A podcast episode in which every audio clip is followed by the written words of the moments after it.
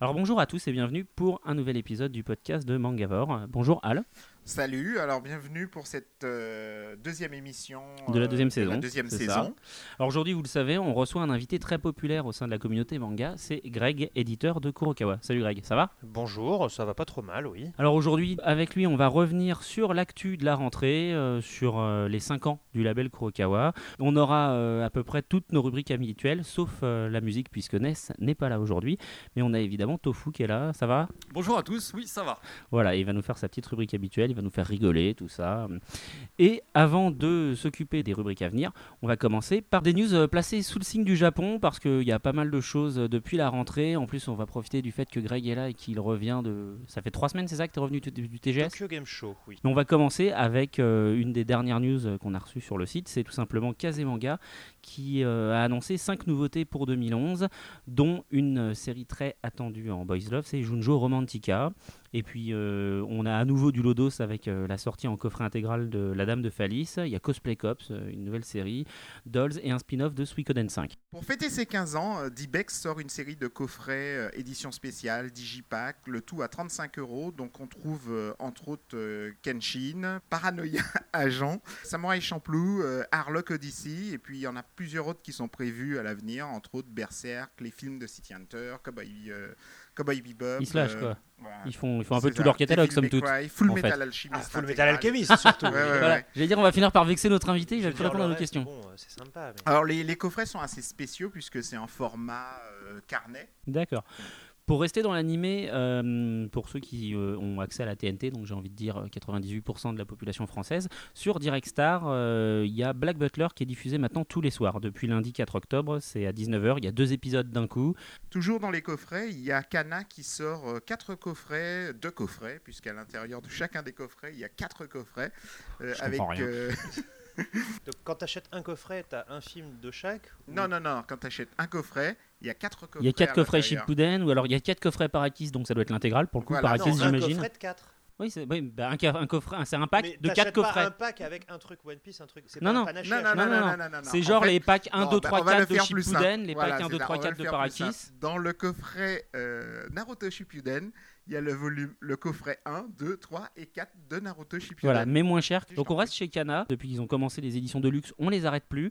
Ils débarquent avec deux nouvelles éditions après Death Note et euh, Le Sommet des Dieux, puisqu'il y a Monster qui arrive euh, le 5 novembre.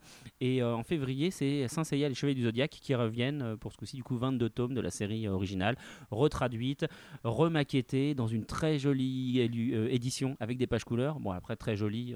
Concrètement, Kana peut rien pour le dessin de, Kurumada. Si vous l'avez loupé, toujours chez Kana, ils ont sorti pour le numéro 50 de Naruto un- une édition spéciale avec des cartes postales, plein de petits goodies. Euh, Non, donc- il y a que des cartes postales et un poster. C'est pas plein de petits Voilà. goodies. Ouais, c'est c'est déjà plein pour Kana. Ils en font pas souvent, ceci dit. Voilà. Et donc, euh, ils ont Ça tiré taille. ça à 15 000 exemplaires, mais c'était quasi introuvable parce que. Alors moi j'ai un tips, j'ai un tips. En fait, il y en a plein là où les otaques ne vont pas, genre au Monoprix. Exact. Et c'est comme ça que j'ai acheté mon World of Warcraft à l'époque. Monoprix Ah bah bien sûr, mais Euh, ils vendent des mangas. hein. Le Monop en bas de chez moi, y il y a même des mangas casés. Ah oui, d'accord. Les seuls mangas qu'il n'y a pas, en fait, en l'occurrence dans mon Monop, je crois, c'est des mangas Tonkam. Bah, D'une manière générale, euh, les, les plus gros titres manga, euh, c'est ceux que tu vas retrouver en grande surface. Voilà. Oui, enfin, je disais en gros titre, évidemment, il n'y a pas de Typhoon non plus hein, au Monop. hein, Bah, en- moi, le monop en bas de chez moi, il y a euh, Full Metal, Satan, One Piece, euh, Naruto, euh, bizarrement Life, Ouais. pas une de nos meilleures ventes. oui. Je sais pas pourquoi là, le on le trouve partout. ouais. ouais. Et euh, il y en a un autre, et voilà. À Il n'y a pas Ken, bibliothèque- genre. Non, euh, mais à côté de la bibliothèque rose, je suis tombé sur un Hubelblatt une fois. Ouais. Voilà, ouais, parce que moi, voilà, il y a du Bellblatt et du Ken aussi. Mais c'est les, c'est les, c'est les seuls que je vois au Monoprix. Mais euh, c'est, c'est les, euh, ça fait partie du, du, du, du top des ventes. Ouais. euh. Il y a des vieux Dragon Ball, ouais, aussi. Moi, au Monoprix, en bas de chez moi, il y a des vieux Dragon Ball, Rose, orange, vert, ouais, exactement. ouais. Ouais, ouais. Ouais. Bon, on va finir avec Kana. Ah. Donc, leur dernière petite news, c'est Naruto. Kana, c'est fini? Non, non. oh, ça va pas tarder avec les mangas qui sortent. bon, Naruto Shippuden au cinéma avec La Flamme de la Volonté. Donc, ça sera des séances gratuites uniquement sur euh, invitation. On va trouver ça, euh, mais uniquement dans les salles euh, MK2 et Mega CGR. C'est quand? Ça ne sera pas pour longtemps, donc il faudra s'y précipiter. Non, mais c'est quand? J'en sais rien. Bon, bah, on- En fait, il- j'ai pas, j'ai pas compris la news. C'est des séances de cinéma gratuites sur réservation. c'est ça, exactement, Voilà, c'est de- ça. du film de Naruto, Ouais, le dernier Voilà, film. en euh, collaboration donc avec MK2 et Mega CGR. En France, on aime bien collaborer. euh, oui. C'est ma charge. Non, mais vous, vous êtes terribles tous les deux aujourd'hui. Alors, euh, bon, moi je reviens euh, du côté plus consensuel de la news avec une news moi, qui me fait hyper plaisir. C'est le passage éclair dans la capitale de Ettoro Shiono. J'ai toujours énormément de mal à prononcer son nom.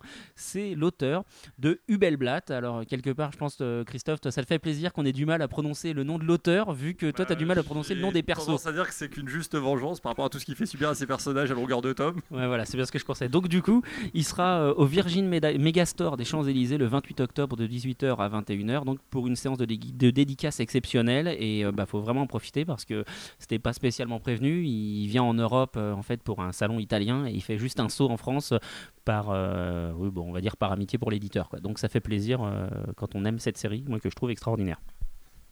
Et puis ma petite dernière nouvelle, c'est euh, enfin la reprise de Berserk, euh, donc à son volume 35, et une nouvelle série animée qui arrive, faite par le studio 4C. Euh, alors moi, ma dernière news pour boucler la, la, la rubrique, ce sera tout simplement pour revenir sur le cinéma après ce que tu disais, Al.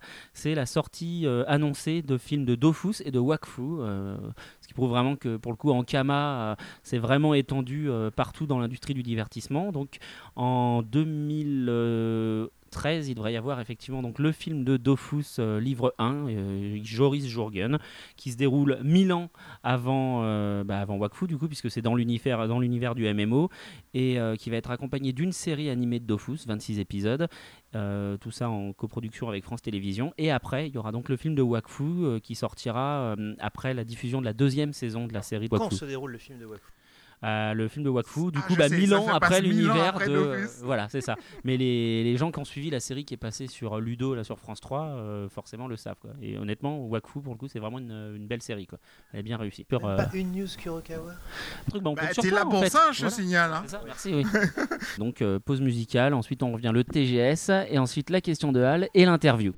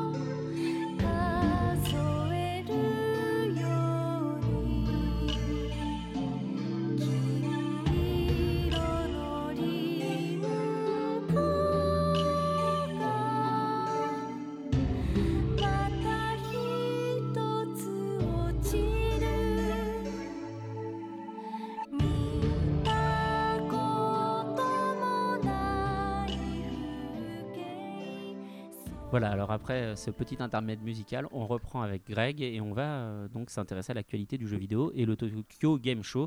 Donc voilà, alors euh, qu'est-ce qu'il y avait vraiment de palpitant au Japon et qui va arriver dans nos consoles dans pas longtemps? Bah, le problème, c'est que le Tokyo Game Show cette année continue à nous montrer une tendance qui s'est amorcée déjà depuis quelques années. C'est-à-dire que les studios japonais n'ont pas du tout pris le virage des, des- des consoles en HD et qu'ils ont énormément de mal à développer des jeux techniquement aussi ambitieux que ce que font les, les Occidentaux, Ouais. que ce soit sur PS3 ou Xbox 360.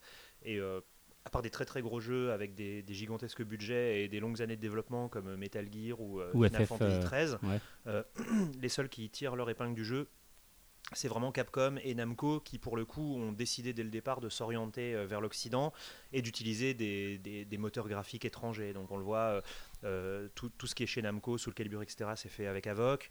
Euh, chez, chez Capcom, euh, c'est pareil, on bosse beaucoup, euh, soit euh, avec, euh, avec, Engine, avec du Avoc, euh, il y a- il y a- il va y avoir du Unreal Engine là, qui arrive euh, avec les jeux qu'ils ont annoncés pendant le TGS, mais euh, euh, ce, ce qu'on a vu, c'est que les, les grosses grosses licences euh, japonaises, euh, la plupart du temps, euh, on les retrouve plutôt sur PSP ou sur DS. Ouais, sur console Voilà, portable où là les où c'est moins cher de développer.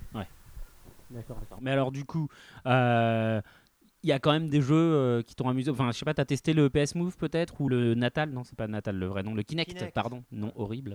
Euh, bah, en fait, euh, étant donné que, le- les- que ce soit le Move ou que ce soit le Kinect, c'est pas vraiment des choses qui sont pensées uniquement pour le marché japonais.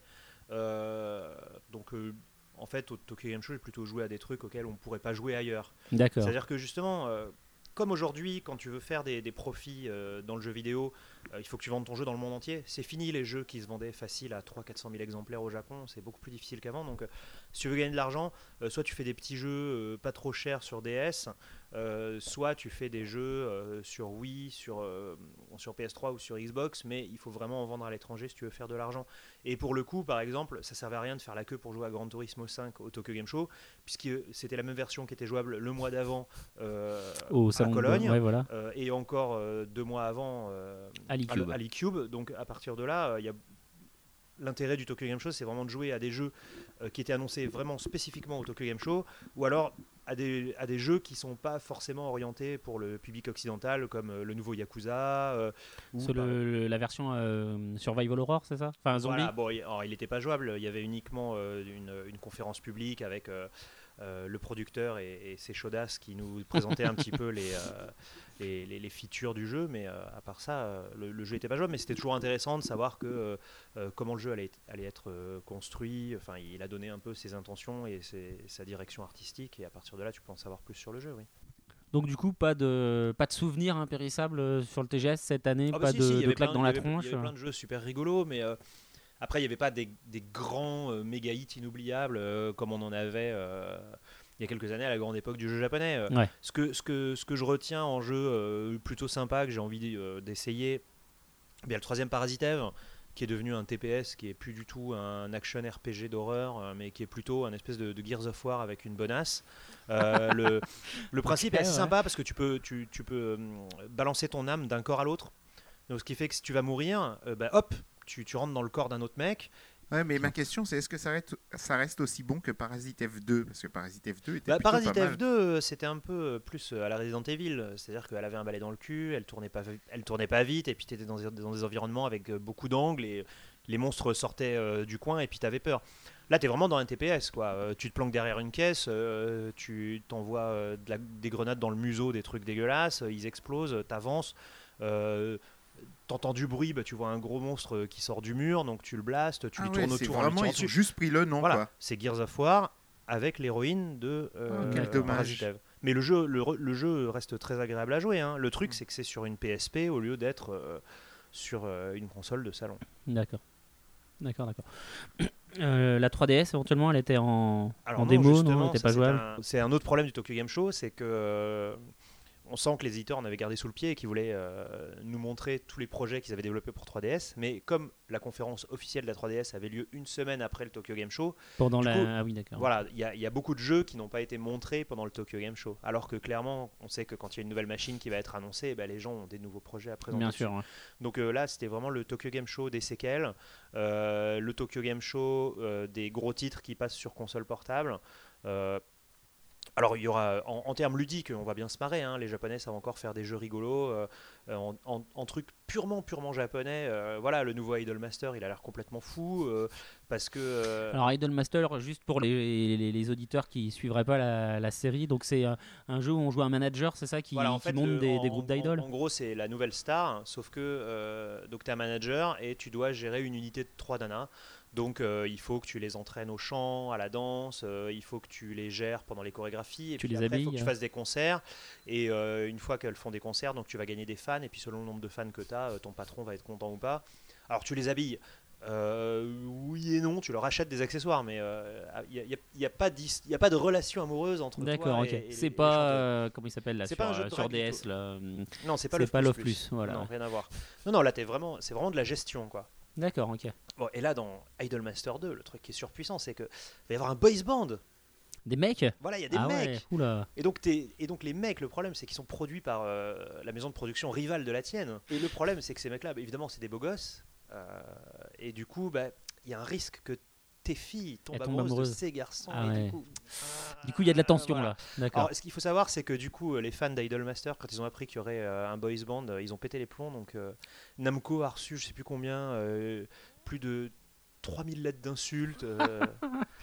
Donc voilà, à part ça, qu'est-ce que j'ai noté de, de vraiment très japonisant et très rigolo? Il y a Galgun, qui est un espèce de, de jeu de tir. Alors pour ceux qui connaissent, c'est un peu. tu- Est-ce que tu connais euh, House of the Dead? Ah bah oui. Time sûr. Crisis Oui. Voilà. Voilà, donc c'est Time Crisis, sauf que c'est avec des filles. Ah bah c'est bien. c'est Donc bien, en ça. gros, t'es un lycéen et euh, t'es amoureux d'une nana et donc il y a un ange qui décide de t'aider et euh, évidemment euh, cet ange est à moitié débile, il foire son sort, ce qui fait que du coup toutes les nanas du lycée sont folles de toi. Ah mince alors. Et le, le problème c'est que t'en aimes qu'une Ouais bah ouais. et donc il va falloir que tu traverses tout le lycée sans que les filles te déclarent leur amour jusqu'à ce que tu arrives à la bonne. Et donc, et donc Ouais. pour pouvoir traverser le lycée tranquille, tu vas leur tirer des phéromones dans la gueule. Et du coup, tu vas leur tirer tes phéromones à la figure et elles vont s'évanouir de plaisir. Donc en gros, c'est comme Time Crisis, donc tu as des couloirs et tout, sauf que au lieu d'avoir des terroristes qui se jettent sur toi, c'est des lycéennes.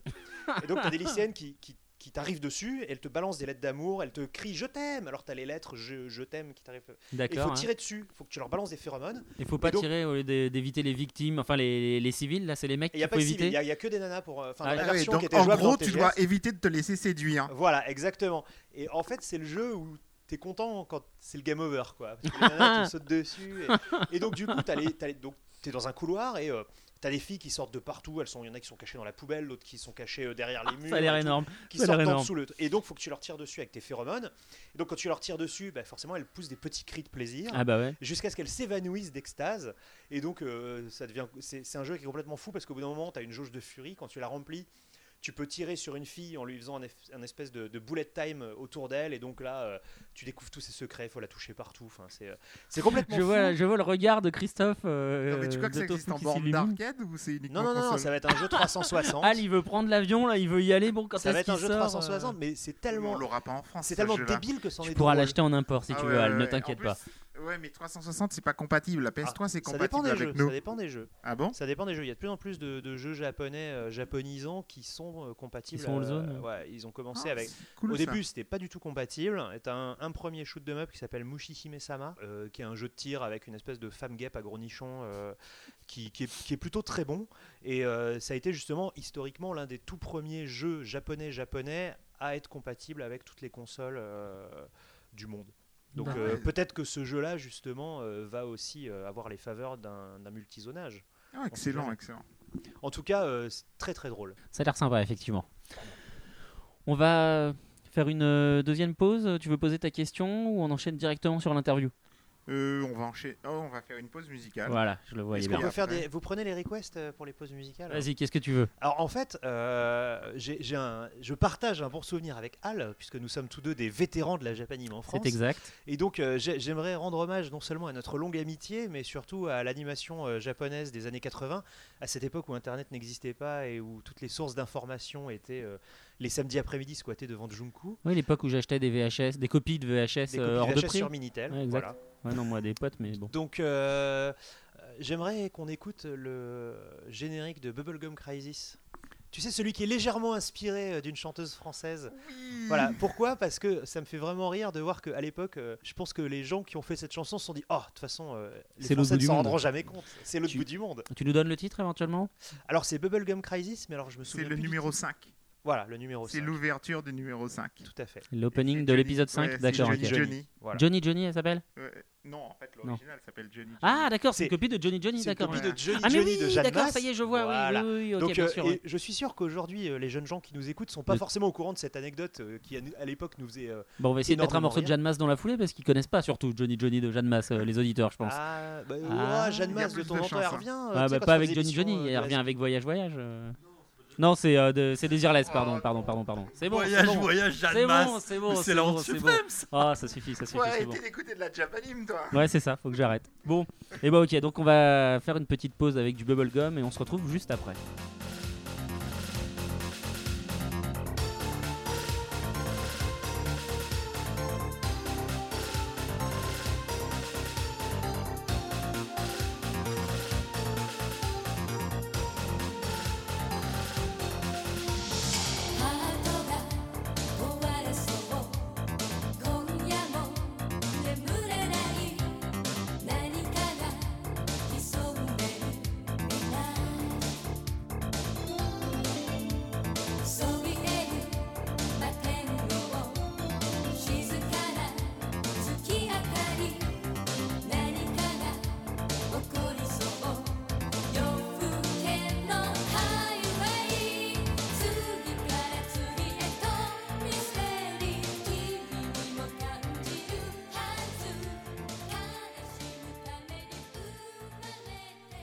est de retour et puis eh ben, moi je vais commencer en lançant le feu. Ma petite question que j'ai entourée en gras, en, Ah en lettres pas de présentation, rien, c'est Voilà, parti. ouais, à sec comme ça. euh, voilà.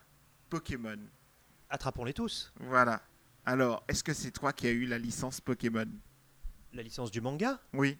Euh, Non, je joue à Pokémon là actuellement, mais. euh, Auquel Black ou. euh, euh, non, alors je ah bon. joue. Attends, euh, je me souviens plus parce que dans la version black, tu peux avoir le, le, le, le- le dragon blanc et dans la version. En tout Donc cas, je tu joue au noir, voilà. Tu joues, Je joue d'accord. au noir, voilà. Et ils, sont, du coup, ils sont vraiment bien les nouveaux, les nouveaux, la Black et Ah, White? Alors, euh, bah, ça dépend du design. euh, Non, mais en termes de fonctionnalité, je veux dire. Parce Ah que- oui, oui, oui. En fait, ouais. le, le jeu, le jeu en lui-même est vraiment super bien parce que euh, ils ont tout remis à plat. C'est-à-dire Ah, c'est qu'ils se sont dit, voilà, euh, ça fait 10 ans que Pokémon existe, donc il y a des gens qui vont pas vouloir jouer à Pokémon parce qu'ils vont trouver ça trop compliqué et tout. Donc là, ils ont tout remis à zéro. C'est-à-dire que tu que 150 nouveaux Pokémon, Ouais, t'as plus du tout les anciens. C'est-à-dire que si tu veux les anciens, les Pikachu, les Rakayu et tout ça, il faut vraiment que tu finisses le jeu. d'accord. Donc jusqu'à la fin du jeu, tu vas te retrouver uniquement avec euh, des nouveaux Pokémon. Donc tout le monde va être sur un pied d'égalité. Ah ouais. Ils ont ouais. complètement rééquilibré le jeu. Alors pour ceux qui connaissent Pokémon, par exemple, les Pokémon de type normal sont vachement plus balèzes qu'avant. Ah cool, Donc, cool, euh, cool. donc ils ont vachement RPGisé le truc. C'est-à-dire qu'avant, euh, euh, aller de ville en ville et casser la gueule au dresseur, c'était une formalité. Là, c'est vraiment difficile.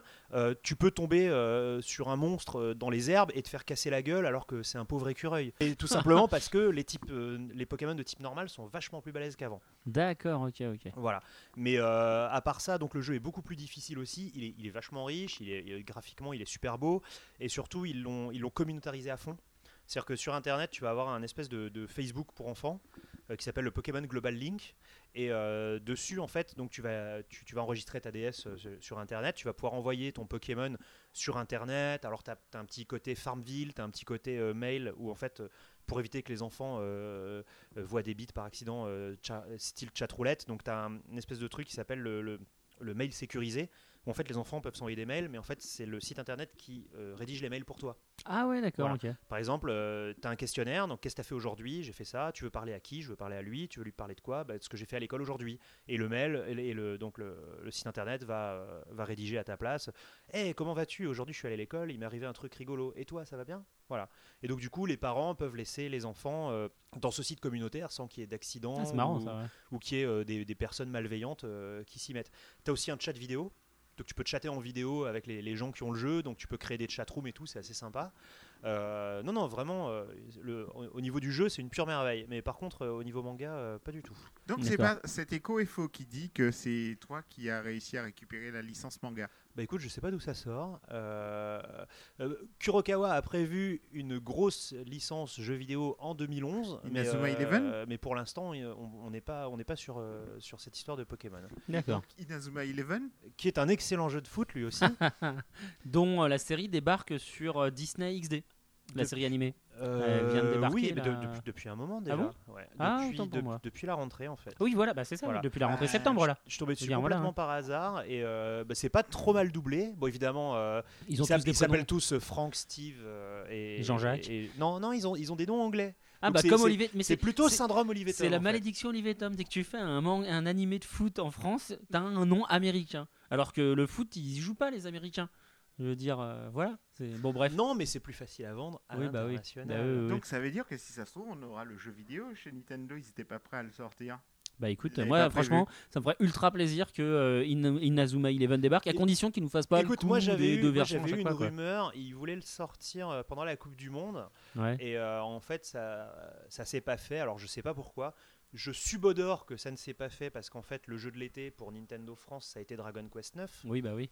Donc euh, il fallait pas qu'il y ait deux licences qui se. Et ça continue, hein. euh, et puis bon là pour l'instant Nintendo a déjà beaucoup à faire avec Layton, je pense. Exact. Mais ils ont un budget promo sur Dragon Quest, mais c'est impressionnant. impressionnant. Ah. À Francfort, ils avaient un stand Dragon Quest, euh, voilà, au salon du livre de Francfort, qui, je précise, est un salon professionnel avant tout.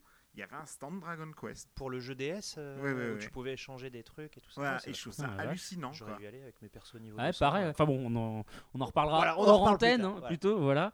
Euh, donc en tout cas, c'est pas toi qui, enfin c'est pas Kurokawa qui va éditer les mangas de Pokémon. Écoute, euh, pas pour l'instant. Ou alors t'es pas au courant, alors comme t'es directeur éditorial, c'est un écoute, peu surprenant. ça m'embêterait. Hein. Peut-être que la licence crois que ça vient de la direction du haut qui t'a obligé à le prendre et qui va te faire faire 250 000 exemplaires écoute, 250 000, ça me paraît beaucoup. Ça me rappelle Non, une mésaventure d'un autre éditeur. euh, donc, euh, Exactement. Alors du coup, on va revenir sur une question hyper classique, mais qui est d'autant plus indispensable que euh, ton parcours est atypique. Est-ce que tu peux euh, nous faire justement un topo sur euh, comment tu as débuté euh, un peu ta carrière professionnelle et comment tu es arrivé euh, jusqu'à la place que tu occupes maintenant chez Kurokawa? Alors ma carrière professionnelle, laquelle en fait? Ah bah tout, en fait, tu vois, je veux dire, de- du- à un moment, tu étais lycéen, puis tu avais Ah des rêves, oui, et puis tu t'es lancé, tu as fait plein de choses, Greg, tu vois. Oui, d'accord. Ah tout en fait. Donc mon CV en abrégé quoi. Ouais, c'est ça, voilà, Euh, bah, exact. En fait, euh, voilà, j'avais 16 ans, donc j'étais en seconde. Oui, c'est ça, on, est en seconde à 16 ans. Donc Ouais, euh, ouais. j'avais 16 ans, j'étais en seconde et je faisais le journal de mon lycée. Et bah, grâce à ça, donc j'ai pu rencontrer des journalistes de, de- de joystick. Euh, donc on a sympathisé et j'ai commencé à bosser à joystick. Ensuite, Joypad s'est créé. J'ai continué à bosser à Joypad dans les jeux vidéo. Et puis après. Bah, quand j'ai eu mon bac, euh, je me suis dit qu'est-ce que je vais faire euh, comme étude? Et euh, bah, à l'époque, il n'y avait pas Internet. Donc, Exact. les seules sources d'informations qu'on avait en termes de jeux vidéo, bah, c'était les magazines et les communiqués japonais. Donc je dis bah, je vais apprendre le japonais. Donc j'ai appris le japonais et du coup bah, j'ai continué à bosser à Joypad en, allant- en allant à la fac. Et puis euh, à l'époque il n'y avait pas beaucoup de médias qui parlaient de jeux vidéo, donc euh, très vite euh, on a été assez souvent sollicité. Donc j'ai commencé à faire de la radio, j'ai parlé de jeux vidéo sur Skyrock avec Maurice. Euh, ensuite euh, j'ai parlé de jeux vidéo sur RMC et puis après bah, forcément, comme je parlais japonais, bah, j'allais souvent au Japon, bizarrement. Et donc à partir de là, bah, j'ai euh, eu la chance de, de rencontrer euh, des journalistes de différents magazines japonais. Donc j'ai commencé à bosser pour des magazines japonais comme Famitsu ou, ou, euh, ou Animedia. Et puis, Alors, pour les, les auditeurs éventuellement qui connaissent pas Famitsu, c'est quand même un peu genre le- la référence. bah, c'est le plus gros, c'est c'est considéré comme le plus gros magazine de jeux vidéo au monde. Euh, Famitsu pendant très longtemps, euh, c'était 800 000 exemplaires vendus par semaine, ce qui est, euh, ce qui est juste Ouh. énorme. euh, c'est effectivement énorme. Et ça a toujours été eux qui avaient les infos les premiers. Et, et, donc c'était une grande chance pour moi d'avoir pu collaborer avec eux parce que enfin, t'a- t'apprends vraiment comment ça se déroule dans l'industrie au Japon et puis ça, ça t'ouvre pas mal de portes aussi de pouvoir dire ah bah écoutez qu'est-ce que vous faites dans la vie bah euh, j'écris des articles pour Famitsu ah fabuleux mais bien sûr euh, tenez prenez ce siège je ne suis pas digne de vous parler enfin ça, ça, ça, aide un petit peu à ouvrir des portes c'est sûr et puis après ben donc euh, je bossais à donc euh, en France, je bossais à Joystick, Joypad, euh, PlayStation Magazine. Et puis euh, vers le début des années 2000, donc on a été racheté par une, par une société anglaise.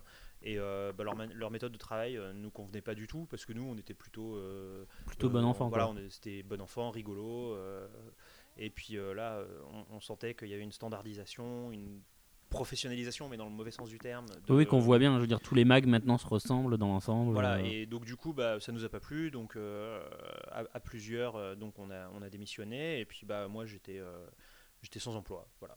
Comme ça faisait 13 ans que je bossais dans le jeu vidéo, je me suis dit je vais un petit peu me diversifier, et puis euh, bah, j'avais, euh, j'avais eu euh, des, contacts à AB Productions pour commencer à écrire des scénarios de sitcom, c'était, ça s'est jamais fait.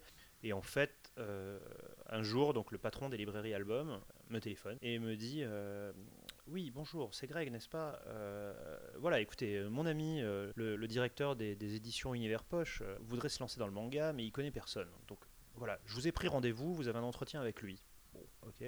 Pas mal je, je trouvais ça un petit peu agressif comme, comme, euh, comme méthode. comme méthode, mais euh, bon, c'était sympa quoi. Donc euh, bah, j'ai j'ai mis une chemise et puis j'y suis allé et puis euh, je me suis fait embaucher comme directeur de collection chez Kurokawa et bah, du coup euh, j'ai tenté le coup. Euh, Alors j'étais pas trop sûr de moi parce que l'édition j'en ai jamais fait. Ouais, bien sûr. Mm, Donc euh, j'avais un peu- Poche, c'est une grosse boîte. c'est une grosse coup, boîte, hein, euh, c'est le. Da Vinci Code, c'est euh, le Seigneur des Anneaux, les romans de Star Wars, le Diable Fleuve. Noir. Enfin voilà, voilà. c'est énorme, hein, c'est San Antonio, c'est euh, le, le plus gros éditeur français en poche, donc, donc j'avais vraiment un peu la trouille, et puis bah, en fait ça s'est très bien passé, et, et puis Kurokawa aujourd'hui ça fonctionne bien. D'accord. Donc ça, c'était il y a je suis- 5 ans. Voilà, coup, tout à fait. Forcément. Bon, alors du coup, ça répond en même temps à la question 2 qui était comment on passe du jeu vidéo au manga. hein, tu nous l'as dit, par un coup de Ah fil bah, un peu. voilà, par un voilà. coup de fil un peu surréaliste. Voilà. Alors du coup, le manga, c'est pas c'est pas ta spécialité à la base, c'est ce que tu disais justement, euh, l'édition non plus. Alors quels ont été tes objectifs quand, quand tu as pris ta place à Kurokawa? C'était quoi le, le principe Euh, Bah, en en fait, moi, le, le manga, je connaissais parce que comme j'allais souvent au Japon euh, dans le cadre du boulot pour le jeu vidéo, euh, je lisais les mangas, mais je lisais les mangas euh, comme un japonais, c'est-à-dire que j'achetais un bouquin pour passer le temps dans le métro. Ouais.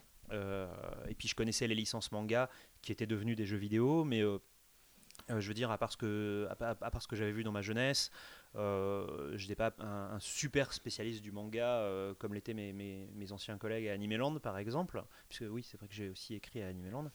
Et, et en fait, du coup, moi, ce qui m'intéressait, c'est de, de lire des vieux mangas. Donc, euh, j'étais pas du tout dans l'air du temps. C'est-à-dire que quand je, quand je, quand j'ai commencé euh, à bosser pour Kurokawa, à l'époque où même Kurokawa n'existait pas, mes mangas préférés, c'était des mangas des années 60, 70, enfin des trucs genre Ishinomori, euh, Gonagi, etc. Oui, donc du coup, les, les- les trucs qui se vendent pas. Donc il a fallu que je me fasse une petite remise à niveau. euh, euh, donc euh, bah, les, les, euh, les, les- premières semaines, ça a été euh, voilà, bossage intensif, euh, squattage à Junku, euh, note de frais à 3-0 et, euh, et hop, voilà, tout lire, euh, tout, les, tout lire. hein, euh, et puis euh, voir un petit peu aussi euh, ce qui marchait en France, euh, l'état du marché, parce que fallait que je sache, euh, par exemple, c'est quoi une bonne vente. Ouais. Tu vois, euh, c'est quoi une vente moyenne euh, Combien il y a de bouquins qui sortent par mois euh, Qui sort quoi Euh, Parce que jusqu'à ce que tu t'intéresses au marché du manga, tu achètes la série qui te plaît, mais euh, tu t'en fous de Voilà, qui elle tu est sais éditée, même, quoi. voilà, exactement. Tu sais pas le nom de l'éditeur, euh, tout ça, tu t'en fous. Exact. Donc euh, bah, ça a été euh, beaucoup de, de- de travail, le nez, dans, euh, le nez dans les papiers. Et puis ça a été aussi beaucoup de travail en interne. C'est-à-dire qu'à Univers Poche, le patron a décidé qu'on ferait des mangas. Mais tous les gens avec qui j'allais travailler, c'était des gens issus du milieu littéraire. Ouais. Donc c'était des gens qui lisaient déjà pas forcément de la BD Et encore moins de manga. et encore moins de manga. Donc euh, il a fallu tout d'abord expliquer aux gens, bah, voilà, les mangas c'est ça, c'est pas forcément violent, c'est pas forcément idiot. Euh, C'est marrant parce que j'ai senti un petit peu la- la- la- les barrières culturelles. Quoi. Alors c'était un bon exercice euh, pour ensuite aller affronter les gens qui connaissent pas du tout le manga et à qui il fallait aller en vendre. Mais euh, euh, par exemple, euh, quand je faisais des, quand, quand je montrais aux gens euh, euh, à l'intérieur d'univers poche ce que c'était le manga, voilà, par exemple, je leur montrais une page de Crayon Shinchan Ouais. et euh, ce qui les choquait, c'est que Crayon Shinchan prend le bain avec sa mère. Oui, oui, oui. Voilà. Et euh, alors que c'était pas du tout le propos de l'histoire. Bah non, non, C'était juste puis- une, une case comme ça où il prend le bain avec. Parce qu'au Japon, euh, les enfants jusqu'à 5-6 ans, ils se baignent avec leurs parents. euh, voilà, il n'y a, pas de. Alors que chez nous, Françoise Dolto a interdit. voilà. Exact. Et donc, du coup, c'était assez amusant de voir que ce, qui, ce que retenaient les gens des mangas que je leur montrais, c'était pas du tout le manga en lui-même, mais des, des passages. Euh, euh, Ouais, des- qui, qui est- qui d'images culturellement, voilà, qui étaient culturellement euh, complètement différents de ce que nous on a l'habitude de, de vivre en France. Donc euh, c'était inté- très intéressant d'avoir le point de vue des gens qui connaissent pas le manga parce que ça t'aide aussi euh, à, à, comment dire à affiner euh, ton sens critique quand tu cherches euh, un bouquin à sortir en France. D'accord, d'accord. Alors du coup, justement, tu arrives à Kurokawa, enfin t'arrives euh, à Univers Poche où il y a rien. euh, la construction, la construction de Kurokawa. Quand on regarde un peu le catalogue maintenant, de Azumanga Daioh en passant euh, par Full, Al- Full Metal Alchemist, euh, Hippo, euh, Life, euh, c'est un catalogue qui est vraiment très euh, très large. Mm. Où il n'y a pas forcément de genre prédominant. Donc, du coup, en fait, comment tu l'as construit ce catalogue? Quelles, euh, quelles étaient justement pour toi les, les lignes directrices et les grandes, les grandes orientations? Chez, euh, chez Univers Poche, ils, avaient euh, comment dire des, systèmes d'analyse des ventes assez particuliers. C'est-à-dire que quand tu t'es pas sur de la BD mais sur du livre, tu as des, systèmes euh, d'analyse de- d'entrée et de sortie de bouquins qui sont complètement différents parce que tu vois, à très long terme parce que les volumes sont beaucoup plus gros.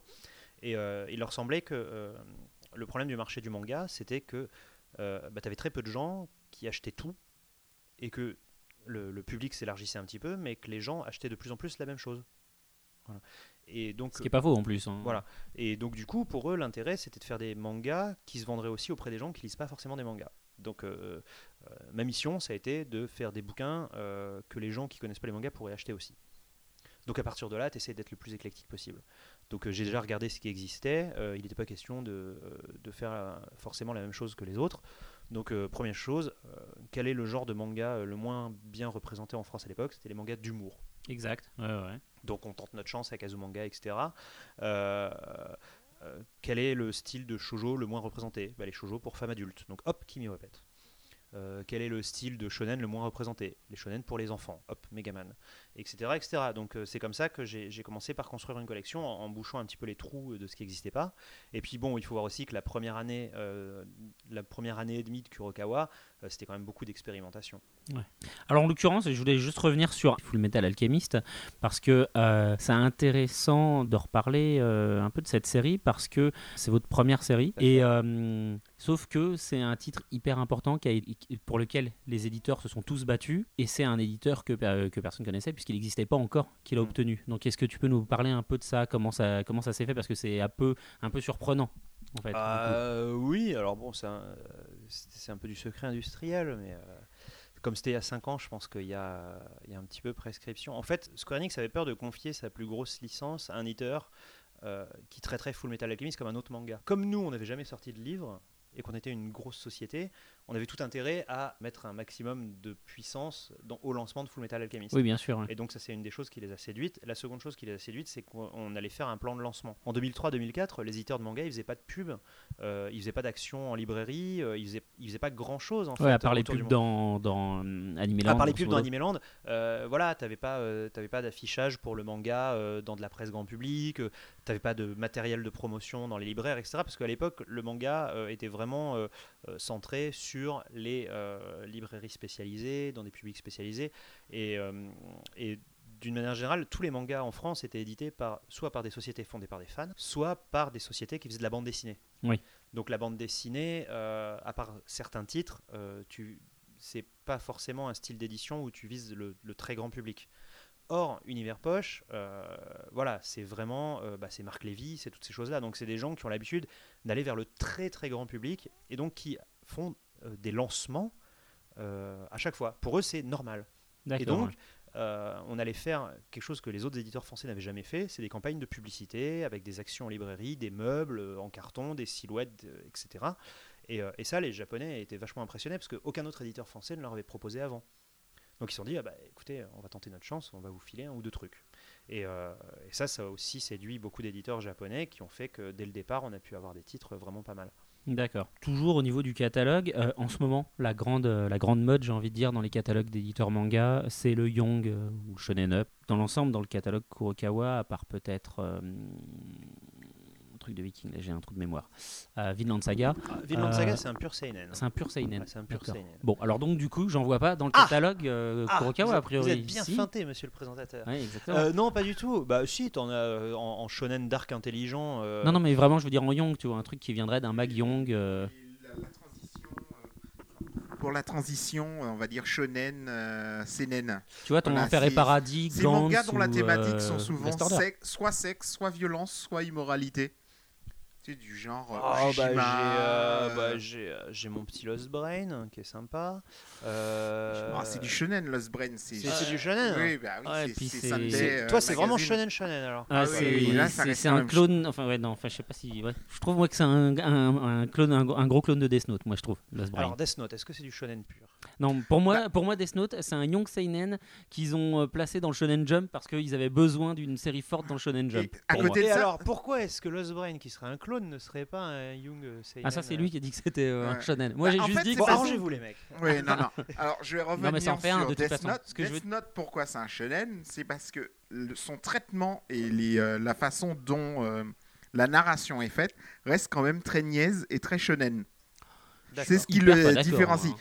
C'est un scénario intelligent. J'ai pas dit que c'est pas un Non, non, scénario non, non, intelligent. mais- C'est une série qui, qui est excellente. Mais la- son Jusqu'au traitement septième fait, volume. voilà. Ça, y a pas de souci. son traitement reste quand même shonen. Effectivement, même s'il y a beaucoup de textes, il y a énormément de textes, il y a trop de textes. Bon, alors Je suis j'en pas ai, un, deuxième, pas- le ouais, Prince des Ténèbres. Le Prince des Ténèbres, ouais, ok, d'accord, d'accord. Mais je veux dire, c'est pas du coup l'arc. Je veux dire, toi, tu t'engouffres pas dans la. Ma question, c'était toi, tu t'engouffres pas dans cette, euh, euh, dans cette, dans ce genre, quoi. T'es pas, t'es pas à l'affût comme tout le monde. Là, je veux dire, tous Bah, les éditeurs sont genre, euh, ah, le nouvel Eden. le-. Le, le- le problème, c'est que jusqu'à ce que Solitaire, Fairy Tail et Lost Canvas soient vendus, t'a- t'avais ce qu'on appelle une marge de sécurité au Japon. Tu pouvais te dire, bon, euh, on a encore 5-6 ans de réserve de hits devant nous. Ah oui, d'accord. Voilà. Oui, oui, il y a, il y a tel Euh, gros hit qui est pas attribué. Voilà, il y avait euh, 40 ans d'histoire de manga à, à exploiter. Et là, de plus en plus, on est sur du temps réel. Complètement. C'est-à-dire que là, tu es obligé de prendre des risques et de voir un truc qui a une bonne gueule et de l'acheter au bout d'un ou deux volumes, alors que ça se trouve, ça va être nul à chier. Et, euh, et donc, le, le, le problème vient de là, c'est que tu as tellement peur de pas tomber sur euh, la prochaine pépite Ouais. euh, que du coup, tu as, des réflexes. bah, dès que tu vois une porte avec marqué sortie, hop, tu fonces. Donc, l'usine à hit, bah, elle tourne à vide. Il n'y a plus rien qui sort, donc euh, les Français s'affolent et ils regardent, ah vite, vite, il me faut, euh, il me faut, il me faut mon jeune garçon euh, héritier d'un pouvoir mystérieux, mais il n'y en a plus, qu'est-ce que je fais Et donc là, d'un seul coup, euh, ils regardent Delcourt euh, qui, qui fait le malin là, avec ses 60 000 nanas euh, tous les mois, ils disent, mais c'est ça la solution, les gonzesses. Et donc, en 2008, tout le monde s'est jeté sur les, les shoujo. Il y a eu une, Exact. il y a eu une orgie de shoujo. Ce qui fait que du coup, le, le manga shoujo n'a jamais pu exploser en France. Parce que dès que les gens ont commencé à se dire Ah, mais tiens, euh, euh, je vais acheter un manga pour ma copine, parce que Nana, c'était sympa. Et hop, tout de suite, ils sont arrivés, ils se sont fait violer par des livres à la librairie, parce que d'un seul coup, là, avalanche, genre, euh, je voudrais acheter un shoujo. T'avais tout, euh, voilà, t'avais Ouais, 50 ouais, ouais. sorties par mois. Et donc du coup, le, le- le- le marché shoujo a commencé à peine à émerger, que c'est déjà noyé. Euh, les, alors les gens se sont tous rués sur le shoujo et puis ils se sont dit, mais je comprends pas. euh, mon- Ça devait mon- marcher. bah, mon truc de lycéenne qui hésite entre deux garçons, ça se vend pas autant que Nana. Bah, bah oui, parce qu'en face ils en ont 50. Oui, Et- bah oui, vous, forcément. Vous-même vous en sortez 37. Donc euh, forcément les gens ils ont du mal à choisir et les ventes se délayent. Je dis, ah bah zut alors. Et pendant ce temps-là, euh, t'as Kyun qui arrive pépère. Là là là, moi je sors mon manga avec des elfes à gros seins qui se coupent en deux. Et donc hop, Hubelblatt cartonne. Ouais, exact. Et, et là, les gens ils se disent Oh putain Donc hop, vite, vite, il me faut des elfes à gros seins qui tuent des gens. Hop. On est d'accord. Voilà, parce que évidemment, euh, Berserk et, et Hubelblatt, ça, ça attise euh, la- Ah bah oui. l'excitation des gens. Donc hop, vite, vite, il me faut mon truc. Puis comme euh, Berserk, en plus, on a rattrapé le rythme Voilà. Jap, les gens, ils ont besoin de leur dose en Voilà, attendant voilà. un Donc, tome tous les euh, deux t'ar- ans. t'arrives au moment où Berserk, euh, Berserk cartonnait au moment où il a commencé à freiner euh, en termes de publication. T'as Hubelblatt qui a explosé. Et là, les gens se sont dit Vite, il me faut des elfes avec des grosses épées. Mais oui, complètement. Et donc là, euh, pareil, ça, ça commence. Tu vas avoir, euh, je prédis pour 2010-2011, euh, une, une surenchère de mangas euh, un peu gothique violent. Ouais, bah oui, non, mais Voilà, complètement. comme ouais. tu le disais. Et bah, une fois que ça, ça sera fini, voilà, la nouvelle mode va arriver et tout le monde va se jeter dedans et tout. Mais alors, du coup, euh, toi, et je- tu restes, euh, tu restes calme et euh, impassible et tu te dis non, moi, ça, ça, ça Bah, m'intéresse pas que plus je- que ça, quoi. Tu, tu- tu peux sauter sur une mode quand c'est intelligent, mais quand, quand, quand c'est fait de manière un petit peu panique, comme ça, Ouais. Je dis pas que c'est idiot de sauter sur la mode. Euh, c'est juste que euh, bah, Kurokawa, je vais dire qu'on est les moins réactifs, mais dans le bon sens du terme. C'est-à-dire que moi j'aime bien euh, lire, un, lire un bouquin et attendre que la série s'installe avant de l'acheter. D'accord, ok. Parce que ça évite les surprises, genre euh, ah voilà le nouveau shonen qui cartonne, mais comme ça n'a pas marché en France, comme ça n'a pas marché au Japon, hop, au bout de 4 volumes c'est terminé. Ouais, ouais. Voilà. Ça évite sinon les, Euh, les incidents à la Narutaru. euh, Voilà, les, les incidents à la. Narutaru, euh, voilà, regardez, c'est un truc genre Pokémon. Et à partir du deuxième volume, euh, bizarrement, euh, la petite amibe kawaii euh, se transforme en truc à tentacules et viole et déchire tout le monde. Donc, oups, voilà. oups, Et euh, donc, du coup, moi, j'aime bien prendre mon temps. Donc, euh, effectivement, je me fais souffler plein de séries sous le nez parce qu'il y a des gens qui achètent tout de suite. oui, mais que- tu as moins de risques. Toi, tu es chez Enix et vous êtes réellement deux à travailler vraiment avec Enix. Trois. Bref, quoi qu'il en soit, moi ce que, ce que, je, ce que je voulais dire, c'est que du coup, euh, euh, je préfère, plutôt que de suivre ce qui semble être une nouvelle piste, je préfère explorer moi des nouvelles pistes euh, sur du plus long terme. D'accord, ok. Voilà. T'en as une éventuellement que tu peux partager avec nous Ou Tu la bah, gardes pour euh, éviter que oh tout non, le monde non, t'y je m'en suive ca- Je m'en cache pas. hein. Pour moi, l'avenir du manga, c'est les enfants. D'accord, Euh, parce que euh, les enfants d'aujourd'hui sont les lecteurs de demain. complètement. Mais le manga pour enfants, ça marche pas en France Ah bah si. Ça marche Ch- vraiment Chocolat et Vanilla, ça marche. Le manga pour enfants ne marche pas, mais Chocolat et Oui, Vanilla, ça marche. Chocolat et Vanilla, diffusion Megaman, ça- sur. Canal J. Ouais. Voilà. Non, mais, Mais- même Megaman, même- ça a marché, Megaman C'est vraiment une exception, hein, parce que la Oui, plupart. Beyblade fourrent. Oui, Oui, Beyblade, mais alors attention. Pokémon. Pourquoi c'est une exception? C'est Parce une que le manga parce- était fait avant. Non, c'est une excep- non, non, non, c'est une exception parce qu'on a bossé le truc. C'est-à-dire que si tu sors euh, Megaman ou Doraemon en librairie et que tu fous rien derrière, bah, les gamins ils savent même pas que ça existe. euh, ils Mais, vont pas Oui, l'acheter. mais c'est quand vous l'avez sorti, vous, euh, Megaman, vous avez fait des trucs autour, non? Alors, quand on a sorti Megaman, euh, on a fait des trucs, mais euh, Megaman n'a pas marché. Et en fait, Megaman, on s'est rendu compte de quelque chose, c'est que c'était notre plus mauvaise vente, Ouais. mais que c'est notre meilleure vente salon. Et effectivement, on s'est rendu compte que les libraires, quand on leur dit que c'est un manga pour enfants, bah, ils s'en foutent, ils le mettent au rayon manga, pas au rayon enfant. D'accord. Et comme les enfants passent pas au rayon manga. Et donc à partir de là, euh, on a appris de nos erreurs sur Megaman et euh, on a mis toute une stratégie au point euh, avec Chocolat et Vanilla. Donc on, a on, a, on a fait des partenariats avec Canal C'est-à-dire qu'en fait, si Chocolat et Vanilla a marché, c'est pas parce qu'il y a eu le dessin animé et qu'on a surfé sur la vague. C'est parce qu'on a créé une synergie avant même que le dessin animé soit diffusé en France. dans les médias pour enfants. après, euh, on, on- a un avantage par rapport aux autres éditeurs, c'est que chez nous, il y a Pocket Jeunesse. Donc euh, tous- tous les réseaux enfants, on les a aussi. Ouais, évidemment, ouais. Euh, Donc à partir de là, on n'a pas vendu Chocolat et Vanilla comme un manga, mais comme une œuvre jeunesse. D'accord, ok. Voilà. Un deuxième avantage, c'est que vous avez 6 titres par mois. Voilà. Et pas Et 17. euh, là, on refait, euh, on, refait la même chose avec euh, Pitchy Pitchy Pitch. oui, exact, a- que vous aviez déjà. Voilà, on a sorti ça en 2006. En fait, Pitchy Pitchy Pitch, c'était une expérimentation, on va dire. Euh, C'est-à-dire qu'on avait fait des. Voilà, Megaman a été un échec. On a regardé les erreurs qu'on avait fait sur Megaman. euh, on les a corrigées à moitié sur Merman Melody Pitchy Pitchy Pitch. Et le manga a fonctionné correctement. On a décidé de le relancer. Pourquoi? Parce qu'on va appliquer euh, les mêmes méthodes qu'on avait appliquées euh, avec Chocolat et Vanilla, c'est-à-dire une synergie euh, avec toutes les plateformes jeunesse et pas du tout les plateformes manga. C'est-à-dire que c'est complètement idiot de faire une pub pour, pour euh, Merman Melody ou pour Chocolat et Vanilla euh, sur, euh, dans, dans- dans les magazines spécialisés euh, Ou sur Manga News. ou sur Manga News parce que les enfants n'y vont pas tout simplement. Je je veux pas absolument euh, euh, vendre des mangas et que les autres n'en vendent pas. Euh, ce que je veux, c'est qu'on puisse continuer à vendre des mangas dans 10 ans. Parce que ce qu'on constate aujourd'hui sur le marché du manga, euh, bah, c'est que nous, avant, on était peu nombreux, mais on achetait tout. Bah ouais, ouais, parce qu'on avait rien d'autre, on avait voilà, la et dalle. les gens d'aujourd'hui sont très nombreux, ils achètent tous la même chose. En 2004, les ventes moyennes d'un manga, c'était 6000 exemplaires. Voilà. Aujourd'hui, les ventes moyennes d'un manga, c'est entre 2500 et 3000 exemplaires. Ouais. C'est-à-dire que Naruto et ses 120 000 exemplaires par volume, Full Metal et ses 80 000 exemplaires par volume et tout ça, malgré ces gros titres-là, t'as quand même que 2500 exemplaires en moyenne. Ça veut dire que euh, une majorité de mangas en France se vend à moins de 1000 exemplaires. Moins de 500. oui, forcément, pour, euh, puisque voilà. c'est une moyenne. Et, euh, et c'est catastrophique. Complètement. Et, euh, et le, le, le- le problème, c'est que bah, l'autre chose qui me fait peur, c'est que les, les- on- comme on n'éduque pas le public, euh, bah, les gens ils lisent Naruto, mais quand Naruto sera terminé, est-ce qu'ils vont passer à un autre manga? Non, il qu'ils risque vont, de euh, passer à autre chose, ouais. voilà, Ouais, moi, ouais. moi ce, que, ce qui me fait peur, c'est que la jeune génération euh, des, des 15-20 euh, qui lisent essentiellement, euh, à part Naruto, donc plutôt les, les shonen récents, j'ai peur que quand leur série s'arrête, ils vont pas forcément passer au seinen. C'est-à-dire que, voilà, bon, bah, Fairy Tail s'arrête, Blizzard Drive s'arrête, bah, je vais faire du skateboard, je vais apprendre la guitare. Alors j'ai une théorie pour toi, tu vas me dire, est-ce que tu penses que ça, ça ne peut pas arriver? C'est qu'en France, on a eu souvent justement des BD étrangères qui sont arrivées pendant des moments donnés, qui ont duré assez longtemps. Ça a été le cas du comics, qui pendant une époque se vendait super bien et maintenant c'est euh, voilà beaucoup plus petit. Il y a eu les BD italiennes, euh, voilà, il y a eu toute la partie euh, voilà avec tout ce qui était Black le Rock, etc. Donc est-ce que tu penses que ça, ça ne peut pas arriver? Le fait que justement, Alors, ça, bah, ça, ça peut arriver. Euh, maintenant, le, le problème, euh, il est double. C'est que d'une part, pourquoi, pourquoi est-ce que les, les 25-35 aiment les mangas? Bah, Tout simplement parce qu'ils connaissent la culture euh, de l'entertainment japonais. C'est-à-dire que. euh, parce qu'on a eu des dessins quand, quand on était jeune, on a quoi. eu les dessins animés, on a eu les jeux vidéo. Enfin, c'était la grande époque des jeux vidéo japonais aussi. Donc, euh, les trucs les plus sympas de n'importe quelle sphère ludique venaient du Japon. C'est-à-dire que les dessins animés les mieux, c'était les japonais. Les, feuilletons les mieux, c'était les japonais. euh, les, euh, les jeux vidéo les mieux, c'était les japonais.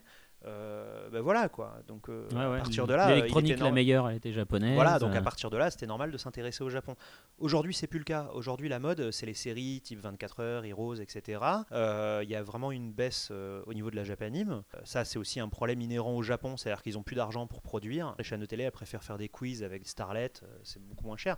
Quand tu allumes la télé au Japon, aujourd'hui, t'as- beaucoup moins d'animés qu'avant. Ah oui, mais c'est aussi le Moe a fait beaucoup de mal au manga. Alors le Moe, c'est une conséquence indirecte de cette crise. hein. C'est-à-dire que euh, tu faisais un animé, euh, on va dire, populaire. Donc les, tout le monde le connaissait, donc il y avait du merchandising, ça tournait. Ensuite, bah, tes animés populaires ont été de moins en moins populaires, et puis tu t'es rendu compte que ah bah dans cet animé-là, c'est pas le perso principal que les gens aimaient, c'était ce perso un petit peu bizarre avec des tics étranges. Donc tu faisais une série un peu bizarre, et donc il y avait moins de gens qui la regardaient, mais les gens étaient plus fans. Donc, Ils achetaient plus, de, trucs. produits. ouais. Et donc, au fur et à mesure comme ça, les, les dessins animés ont dégénéré, et tu te retrouves donc avec des dessins animés euh, avec des petites filles qui apprennent la musique, euh, qui n'ont, euh, pour ma part, narrativement aucun intérêt. Euh, Tu parles de Keon? Ah bah là, Ouais, euh, Keon, c'est vraiment le truc qui est construit sur, sur du rien. Oui, sur des jolies filles qui font de la Euh, musique. Voilà, c'est c'est des lycéennes. D'ailleurs. Voilà, c'est c'est des filles qui essayent de faire de la musique. Ah, ils y arrivent même pas en Voilà. plus concrètement C'est en fait euh, Keon à la base c'est un, c'est un manga en 4 cases avec des filles qui essayent de monter un groupe de musique. Point. D'accord. Et euh, autour de ça, ils ont construit un dessin animé, euh, ils ont construit euh, des jeux vidéo, etc. Des goodies. Et- Alors, euh, Keon, tu regardes les chiffres aujourd'hui de Keon et tu regardes combien tu vendais d'un jeu Dragon Ball Z à l'époque de la Super Nintendo, c'est incomparable. Cependant, les gens qui aimaient bien Dragon Ball Z aujourd'hui, ils achètent plus les jeux, enfin au Japon en tout cas. Oui, oui, ils font Donc, autre chose. hein. donc du coup, est-ce qu'il vaut mieux pas vendre 200 000 exemplaires d'un jeu Moe, 200 000 DVD d'un animé Moe, plutôt que euh, 300 000 exemplaires d'un truc grand public qui t'aura coûté beaucoup plus cher à faire Ouais, et donc, bah, tu t'enfermes dans des niches comme ça au Japon parce que tu cherches le profit très rapide. C'est c'est devenu complètement fou en fait. Et euh, du coup, tu as quelques œuvres vraiment populaires comme Pokémon, Doraemon, Conan le petit détective. Au-delà de ça, c'est vachement dur de faire vivre des licences. Euh, Enfin, tu as One Piece aussi, mais. euh, Et, et le problème des auteurs qui se barrent maintenant, euh, c'est le cas de Meiyu Shinjo qui s'est barré de Shu- euh, Shogakukan, euh, maintenant Yukito Kishiro qui part chez Kodansha. voilà, la valse des auteurs, t'en penses quoi alors? Alors oui, ça aussi, c'est la starification des dessinateurs de manga. C'est-à-dire qu'à l'époque des années 80 ou 90, on parlait pas trop des auteurs. Ils étaient assez mystérieux et tout. Et euh, ce qu'il faut savoir, c'est qu'au Japon, les impôts que tu payes sont publics. Donc, oui, bah oui, puisque c'est comme ça qu'on chaque- que chaque euh, année- Takahashi. chaque année, ils te font le top. Voilà, cette année, les 10 chanteurs qui ont payé le plus d'impôts. Et donc, il y a la rubrique mangaka. Et donc, forcément, euh, quand tu vois qu'il il y, a, il y a- il y a des dessinateurs de manga euh, qui payent en impôts le PIB d'un pays africain, forcément, les jeunes, ça les fait rêver. Donc, Oui, bah oui, complètement. Qu'est-ce qu'ils veulent? Veulent- Bah, moi, je veux devenir mangaka, attendez. Et à partir de là, tu te retrouves avec des gens qui rêvent de devenir dessinateurs de manga et qui ont, qui ont, qui ont, un as- qui ont un- un- une approche du métier. Voilà, tu as beaucoup de gens qui veulent pas faire du manga parce qu'ils aiment le manga, ils veulent faire du manga pour devenir célèbres. Et, euh, Ouais, et- comme bah, comme euh, l'un des deux personnages de, de Bakuman, c'est ce qu'il annonce, voilà. clairement. Et donc à partir de là, euh, bah forcément, les dessinateurs de manga, ça devient des mercenaires. Le coup de la je suis fidèle à mon éditeur, etc. Comme le dessinateur Jojo qui a juré sur sa tombe qu'il quitterait jamais Shueisha parce que c'était merveilleux, il avait donné sa chance et tout. Aujourd'hui, les jeunes auteurs de 20-25 ans, ils débarquent, ils cartonnent et euh, il faut que l'éditeur se plie à leur cas de volonté parce que sinon, ils se barrent, tout simplement. Donc tu as, aussi tout ce système euh, japonais qui était euh, fondé sur euh, la, la fidélité à l'entreprise, etc. Oui, voilà, qui a- sur a l'emploi à vie, tout qui a ça. plus du tout lieu d'être. Euh, C'est-à-dire qu'aujourd'hui, euh, tu, tu te fâches avec ton auteur phare, euh, bah, pour te faire chier, il va faire un manga ailleurs. Ouais. Et, euh, et ça, c'est des situations de Mais est-ce que- stress intense. Est-ce que c'est pas aussi dû au fait que les, les, ouais, les jeunes auteurs euh, de maintenant euh, ont connaissance euh, vraiment des conditions horribles dans lesquelles euh, on, on peut être tenu quand il s'agit de, de tenir les délais pour travailler Oui, une série à succès, etc. Et que peut-être juste qu'ils veulent pas Voilà, subir ça à L'auteur tout prix. de, hum, comment il s'appelle, euh, chez Shogakukan, de, de, de, de personnages avec des yeux immenses euh, qui venaient d'un autre monde et ils devaient se battre avec des poupées. C'est une sorte de. Zatchbell Zatchbell, oui. Le scandale autour de bravo, bravo, Oh, bravo très pour fort, avoir retrouvé Zatchbell Ah ouais, à le- partir de cette description. Ah ouais, un petit Oh peu- là là. alors, voyons, un manga, vous savez, un manga avec un personnage qui a des grands yeux. Euh, qui se Candy un Ah personnage de bat. manga avec des grands yeux qui se bat. Alors attendez, Euh, parce qu'il y en a un peu donc, 3000. donc, donc, c'est pas grave, c'est pas grave. Zatchbell. Le, le- tous les problèmes qu'il y a eu autour de cet auteur, Oui, mais alors. euh, justement, il- qui se plaignait de son éditeur, du Oui, traitement qu'il avait. euh, De toute façon, lui et Mayo Shinju euh, ont, ont été tous les deux euh, sous les feux de la rampe à l'époque parce que sur leur blog, ils ont dit machin est un connard, il m'a fait ci, il m'a fait ça, et ça, ça a vraiment explosé. Mais euh, je pense que ça reste vraiment dans le domaine du gossip. Euh, moi, je, moi, je parle vraiment d'auteurs. Euh, qui multiplient les séries un peu partout chez tous les éditeurs par cupidité ou tout simplement parce que bah, c'est des, des auteurs qui veulent être partout à la fois Ouais, par caprice un peu. voilà, par caprice, exactement. Tu as de plus en plus de dessinateurs de manga qui se comportent comme des rockstars. Alors moi, ça me dérange pas parce que c'est des artistes après tout. Donc euh, bah, tu as des artistes qui sont sympas et puis tu as d'autres artistes qui exigent que dans leur loge, euh, il y ait des koalas et, euh, et des M&M's bleus. Et, Putain, euh, j'allais la faire. J'allais la faire. et, euh, et, et- et- et du coup, euh, bah, les auteurs de manga, c'est normal. hein. Les auteurs de romans, c'est pareil. T'en as des très sympas, t'as des sales connards, c'est partout pareil. Euh, le problème, c'est qu'au Japon, jusqu'à présent, bah, les sales connards, ils s'empêchaient eux-mêmes d'être des connards avec la bienséance Oui, japonaise la qu'on connaît. pression. euh, Alors voilà. qu'aujourd'hui, euh, voilà, tu peux avoir des gens adorables comme, comme des sales types qui disent euh, Ouais, euh, lui, j'aime pas sa coupe de cheveux, virez-le. quoi. Et donc, forcément, euh, quand ta boîte, elle tient parce que tu as un auteur qui vend euh, des millions et des millions d'exemplaires, eh ben, Bah, tu vires le type avec Bon, une bah voilà, coupe. désolé Tanaka, fais ta valise quoi. Donc euh, c'est voilà, les, les- les éditeurs, les, les dessinateurs de manga se permettent de, de- de faire des caprices, mais euh, bon, c'est humain. Voilà, J'ai Ouais. une petite dernière. Le fait que justement, euh, bon, des éditeurs qui vont mal comme euh, Kodansha font de plus en plus de shonen qui ressemblent à ce que faisait Shueisha à une époque. Par exemple, Fairy Tail, on dirait un clone de One Piece. Quand on regarde le magazine Rival, on a l'impression de retrouver un arrière-goût Shueisha d'une époque. Ah bah Rival, euh, il porte bien son nom. hein. Justement, moi au contraire, je trouve ça couillu parce qu'ils assument complètement ce qu'ils font. Ils appellent leur magazine Rival et ils visent vraiment le jump quoi. Il y a des séries qui t'intéressent dans le rival? Le problème de Rival, hein, c'est que c'est un, un magazine, soit les mangas qui sont bons sont invendables en France, voilà, et pour le reste, bah, c'est des shonen qui ont une espérance de vie très faible parce que c'est fait dans l'optique de cartonner. Et que bah, forcément un shonen qui est fait dans l'optique de cartonner, qui cartonne pas dès le début, bah, Il meurt. bof quoi. Ouais, C'est-à-dire ouais, qu'on sait comment ça marche dans les magazines japonais. C'est pas seulement Rival qui est construit comme ça, c'est tous les autres. tous les, bah oui, tous les magazines. C'est-à-dire que bah voilà, tu fais une série qui marche moyennement, bah tu vas laisser ta place à une autre série qui pourrait potentiellement être un carton. Bien Ouais. sûr. Et Ouais, le ouais. Jump, alors, justement, qui a, euh, quand euh, Toriyama a atteint 42 volumes, tout le monde faisait Oh, 10 ans de carrière, c'est exceptionnel. 42 volumes, c'est énorme. On n'a pas vu ça depuis euh, Kamehari. Ouais. Et aujourd'hui, euh, Bleach, euh, bah, Oui, il y a mais des sont- presque sont obligés de le- 50, ils sont obligés One Piece, il y en a parce qu'ils- 60. Ils, ils vivent là-dessus. Oui, mais est-ce que ça, justement, c'est pas ça qui crée le problème Bah. Parce que ça empêche une nouvelle génération d'éclore. d'arriver. conséquences. C'est une des conséquences. C'est-à-dire que euh, Bleach continue parce qu'il n'y a rien d'autre à mettre à la place, par exemple. Ouais, Oui, mais comment que- un jeune auteur peut arriver dans ces conditions? Il n'y a plus de place dans le Jump. si Bah, tu regardes le, tu, regardes, tu regardes le Jump ces dernières années. Le Jump, c'est euh, des shonen sympas qui s'arrêtent au bout de trois mois. Oui, voilà, c'est ça. Mais alors, enfin, moi, quand je regarde un peu euh, les, différents mags qui sortent, moi, j'ai l'impression qu'il y a une, en fait, il y a un problème de. euh, rencontre en fait c'est que les gens n'arrivent pas à se rencontrer au bon moment dans l'ensemble j'ai l'impression qu'il y a des auteurs qui seraient vraiment à leur place dans le jump mais qui sont pas chez Shueisha euh, et des Tantosha qui sont efficaces chez Shueisha mais qui du coup bah, ferait mieux d'aller ailleurs euh, pour appliquer leur méthode puisque c'est ailleurs qu'il y a les auteurs qu'il leur faudrait je sais Alors, pas si tu vois ce que je veux dire Euh, C'est un, problème qui est beaucoup plus vaste que ça. Euh, je vais vous faire partager mon analyse d'une manière extrêmement globale. Moi, ce que je pense, c'est qu'aujourd'hui, euh, les, les- les éditeurs japonais sont- ne sont plus à la recherche d'œuvres, ils sont à la recherche de licences, de personnages à exploiter, plus du tout dans la recherche d'une œuvre à éditer. Et, euh, et c'est cette différence d'appréciation qui fait que bah, t'as pas du tout la chance de laisser les trucs s'installer. Le, le meilleur exemple de ça, c'est Reborn, qui est une série comique Oui, et, voilà, et qui, ouais. à partir du quatrième volume, bascule complètement. euh, et, et- et voilà, et c'est finalement euh, ce- ce- cette peur de ne pas réussir à créer des nouvelles licences fait que finalement tu vas appliquer des recettes à quelque chose qui n'en avait pas forcément besoin. Voilà, c'est- vraiment le- la sectorisation dont je parlais tout à l'heure avec le Moe, etc. C'est-à-dire que euh, plutôt que d'essayer de faire un truc universel euh, par hasard, parce que finalement, euh, quand un truc devient super populaire, c'est parce que ça fonctionne au bon moment, mais enfin, l'édition, c'est fait de hasard. hein. Tu, sors euh, 50 bouquins et il y en a un qui marche et tu sauras pas forcément pourquoi. Alors après, quand ça cartonne, les gens peuvent te dire oui, moi je vais vous expliquer pourquoi ça a marché, mais c'est pas forcément euh, évident. Et c'est juste des, occasions comme ça qui sont créées. Et le problème, c'est que les Japonais essayent de créer artificiellement euh, les occasions. Et euh, comme ça marche pas, bah, derrière, ils, ils prennent un public euh, restreint mais fidèle et ils s'y cantonnent.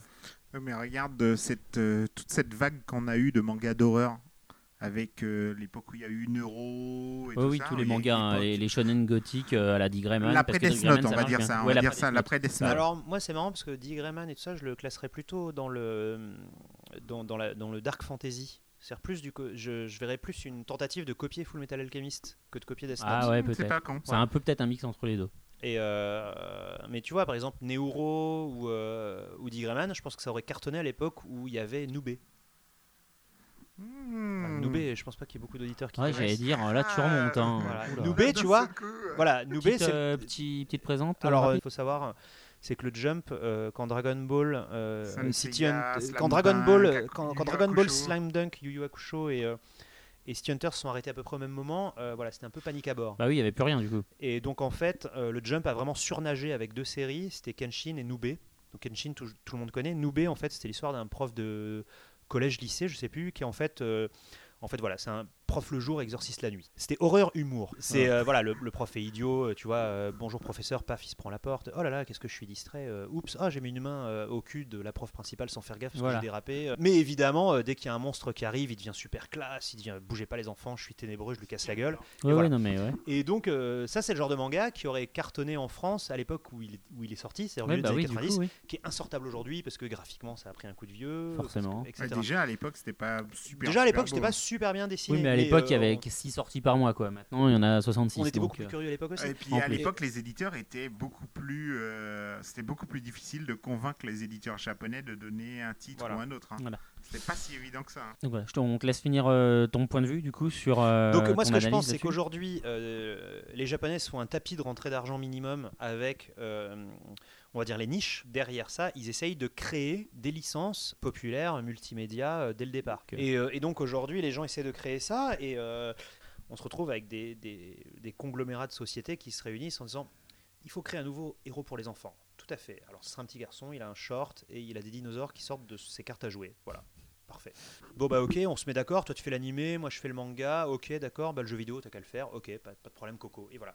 Et, euh, et donc du coup c'est un, autre gros problème euh, pour la créativité des mangas, c'est-à-dire qu'aujourd'hui euh, quand un éditeur du Jump ou quoi, bah, t'as la pression parce que d'un côté euh, t'as les super trucs qui sont créés par, les champions du marketing, par des boîtes qui sont finalement pas du tout des éditeurs de manga, euh, et d'un autre côté bah, t'as des mangas de niche. Et, et tu te retrouves, toi, dans ton magazine, à avoir des trucs qui cartonnent depuis 10 ans. Donc, il faut trouver un truc pour remplacer les trucs qui cartonnent depuis 10 ans. Donc, je, je comprends que ce soit compliqué. Après, euh, bah, peut-être qu'ils prennent pas non plus les bonnes, Les bonnes qu'ils prennent décisions. pas forcément les bons risques. On va revenir sur des, des questions un peu, plus, un peu plus légères. Quel est ton titre préféré chez Kurokawa? En ce moment, bah, évidemment, comme je reçois les magazines japonais, euh, je lis ce qui se passe au Japon. En ce moment, euh, celui qui me tient vraiment en haleine, c'est euh, c'est Kanichi. Euh, parce que là, donc, l'auteur est arrivé au 400e chapitre, donc il a fait quelque chose d'assez particulier. Euh, euh, L'histoire devient intense parce qu'on sent qu'il accélère un petit peu pour arriver à la fin. Et, là, ça devient vraiment bien. C'est-à-dire que tout le début du manga, c'était vraiment un, garçon qui, qui est obligé de devenir balèze parce que euh, bah, il, se fait emmerder et puis il décide d'apprendre les arts martiaux. Et, euh, pendant très longtemps, le ressort comique du manga, c'était que bah, le héros, il est super balèze, mais euh, il est toujours un petit peu trouillard, etc.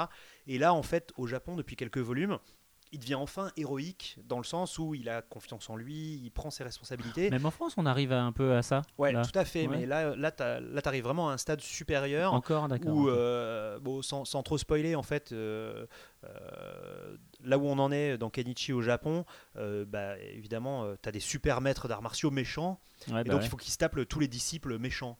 Et donc là, c'est beaucoup plus dramatique parce que bah, il se retrouve avec des mecs qui sont balèzes comme lui parce qu'ils ont été entraînés par des mecs surpuissants, mais qui en plus sont méchants dans leur tête, quoi. Donc euh, le, le- le- manga prend une dimension dramatique un petit peu différente. Euh, ça reste toujours aussi bien. L'auteur est vraiment toujours aussi bon pour faire de l'humour, mais euh, là en ce moment. T'accroches parce qu'en même temps, t'en apprends plus sur le passé des, des maîtres et tout. Donc en ce moment, c'est vraiment celui-là que, que je suis beaucoup. Le titre dont tu es le moins content, a priori, chez Kurokawa? Le titre dont je suis le moins content. Peut-être une déception au niveau des ventes par rapport aux espoirs que vous placiez dedans. euh, alors, bah, le, alors euh, au niveau déception, c'est Yotsuba, sans problème. Ouais. Euh, Yotsuba, c'est vraiment le cauchemar d'un éditeur. Euh, mais vraiment le cauchemar dans le sens où euh, tout le monde te dit que c'est génial. Euh, T'es manga du mois tous les mois chez Animeland.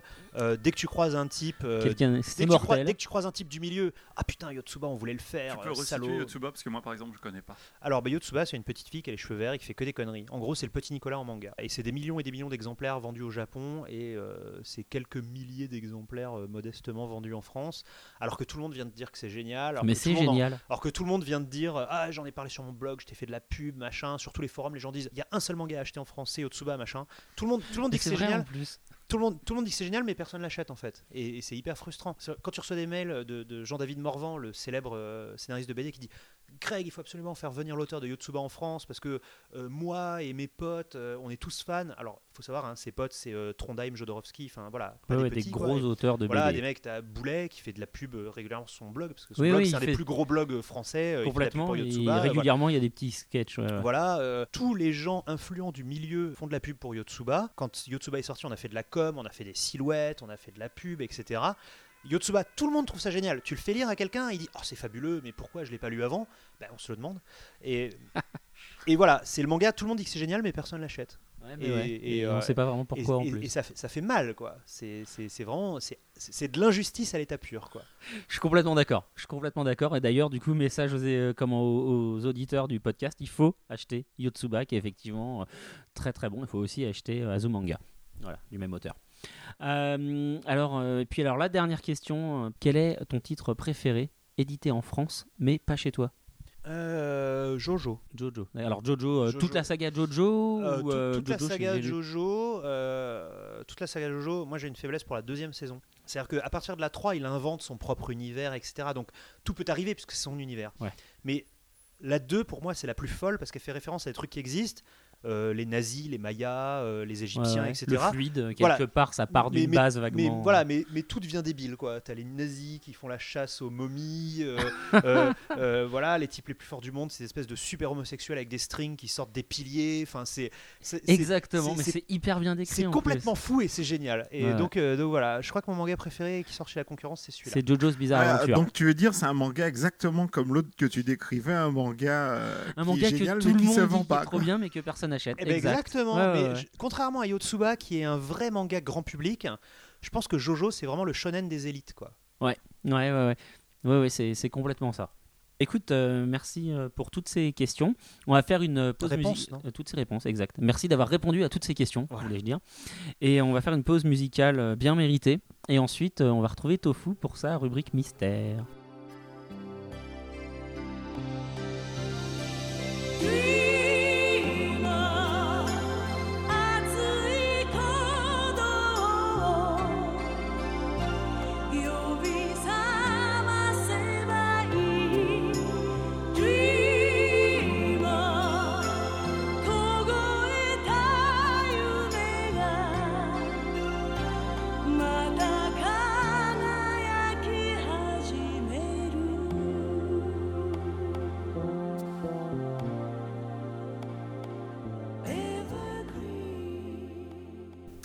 Alors donc, avec ce petit intermède musical qui a encore été choisi par Greg, et qui Voilà. nous a fait écouter...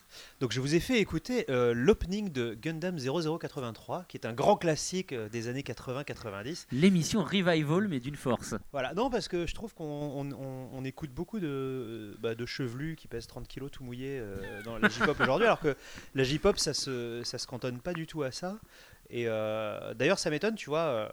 C'est alors, c'est pas un coup de gueule du tout, hein, c'est juste que euh, l'événement musical le plus important au Japon de ces dernières années, c'est le cancer de la gorge de Keisuke Kuwata, qui est un, un petit peu, euh, on va dire, le, le Johnny Hallyday japonais.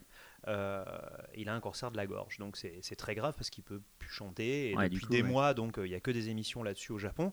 Et t'as pas une seule émission de J-pop en France qui en a parlé à ma connaissance. Et, Parce que personne sait qui c'est en France. Voilà, c'est-à-dire que en France, euh, pour les gens, la J-pop se limite euh, euh, bah, aux, aux gens chevelus, euh, déguisés en chauve-souris, ou, aux, voilà, ou aux jeunes filles en, en- en bikini léopard. Donc, alors que la J-pop, c'est beaucoup plus large. Mais non, parce que si tu demandes à un fan de J-pop, il va dire non, ça c'est de la J-variety. Tu vois, c'est la variété japonaise comme nous, on a la variété française et la nouvelle scène française. Ils vont te dire. Alors moi, je suis d'accord avec toi, mais je veux dire, ils vont te dire ça. Ouais. Voilà. Donc on enchaîne du coup sur ce petit point. de vue. Je me renseignerai sur le comment. euh, Keisuke Kuwata. eh ben, écoute, ouais. euh, Et son, son groupe, c'est Southern All Star. On y va avec euh, Tofu et Ah, sa Tofu, chronique nourrir mystère. Fait nourrir Tofu, chronique de Tofu, saison 2, épisode 2. Ah, et ben je vais vous dire, ça fait du bien, oh oui, sacrément du bien pour une fois de recevoir un homme, un vrai, un éditeur couillu, blindé de testostérone, qui n'a pas peur d'afficher toute sa malattitude, avec un gros accent circonflexe bien viril sur le A de mal, pas peur d'afficher toutes les facettes de son imposante masculinité dans sa vie d'avant jalonnée d'exploits, comme dans sa vie d'aujourd'hui, d'éditeur éclairé qui n'hésite pas dans ses choix éditoriaux à montrer, surtout aux filles, qui c'est le patron avec du poil aux mains. C'est pour ça, Monsieur Kuhn et Monsieur Hall, ayant assurément par jalousie omis de le faire, je leur demanderai avec moi de faire un triomphe au seul, l'unique, le majestueux Silver Mousquetaire, Monsieur Grégoire Hello, le sixième bioman à la française de la série France 5, ici avec nous today. Exact. Ouais. Ah la belle casserole. Hein. Merci, c'est trop. Punaise, je suis Alors, ému. Je suis euh, juste Ah, un petit un mot? truc. euh, en fait, les gens me. les- C'est marrant parce que quand, euh, par exemple, à Gamecult, les stagiaires, c'est des gens qui ont euh, 19, 20 ans. Et en général, de temps en temps, il y a soit la Balunga, soit France 5 qui remonte sur Internet. Tu sais, c'est- c'est Forcément. cyclique, quoi. C'est ça. Et à chaque fois que j'arrive à la rédac, les mecs, ah mais c'est toi le mec de la Balunga, putain la casserole, oh là là t'as pas honte et tout. Mais, Et toi, t'as pas honte. et- mais non, c'est, enfin j'en suis fier quoi. Euh, c'est des trucs que j'ai fait à l'époque parce que c'était marrant de le faire, parce que c'est, enfin c'est pas la quoi. C'est pas comme si on m'avait filmé dans un bus en train de me, de me casser la gueule euh, comme les, les vidéos euh, prises au téléphone portable aujourd'hui. C'est un truc travaillé qu'on a fait dans le dans le dans le but de faire rire les gens. Enfin c'est pas du tout une casserole quoi. France 5, euh, euh, la Balunga, tout ça, j'en suis fier quoi. C'est beau, c'est Ah, beau, assume c'est hein. pas, c'est pas du tout une casserole pour moi. Ah non, mais, peu- pour lui là, le, le vilain. Oui, mais oui, mais moi, je suis toujours, euh, je joue toujours le rôle du méchant moi, dans la. Dans Pour moi, c'est un vrai rôle de composition. J'en suis tout ému. Et donc, hommage à la légende des Sentai, des Sentai que nous recevons aujourd'hui. Je suis obligé de débuter ma chronique par une cascade. Là, tout de suite, en direct, spécial d'Eglicas pour toi, incroyable héros argenté.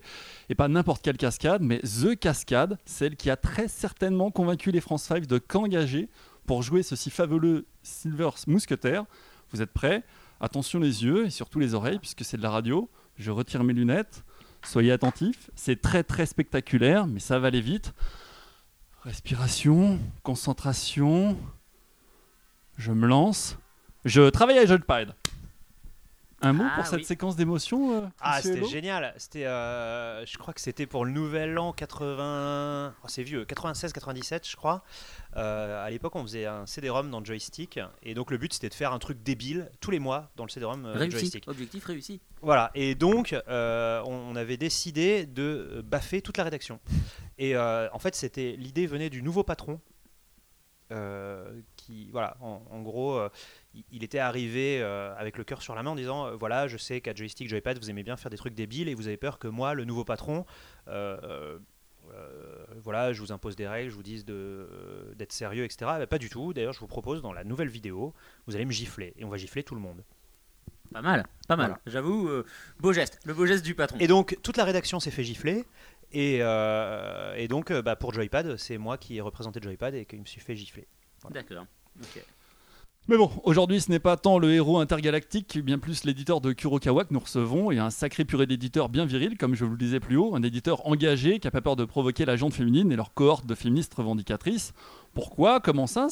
S'insurgerait Nesrine, la gracieuse touche de féminité de l'équipe, notre Nesrine si cruellement absente aujourd'hui Bouge pas petite, je vais te montrer tout le talent du monsieur. Tenez, pour préparer l'émission, Seb Kuhn m'a dit comme ça Tu devrais lire Life, ça a changé. Traduction un manga pour filles. Cachement bien ben, je l'ai lu et je lui dis chapeau monsieur Hello, vous êtes fort, vous avez réussi et bien réussi. Quand je pense à toutes ces filles qui se précipitent sur Life, le regard émerveillé d'émotion, le cœur battant la chamade, pensant lire un simple shoujo, tout émotionnant alors que c'est un bien bon vieux manuel de bricolage et travaux ménagers dont elles se délectent grâce à vous sans en apercevoir, les naïves.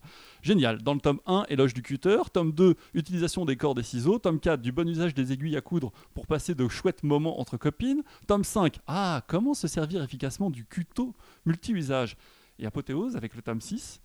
Saluons au passage nos amis féministes qui apprécieront le ballet serpillière.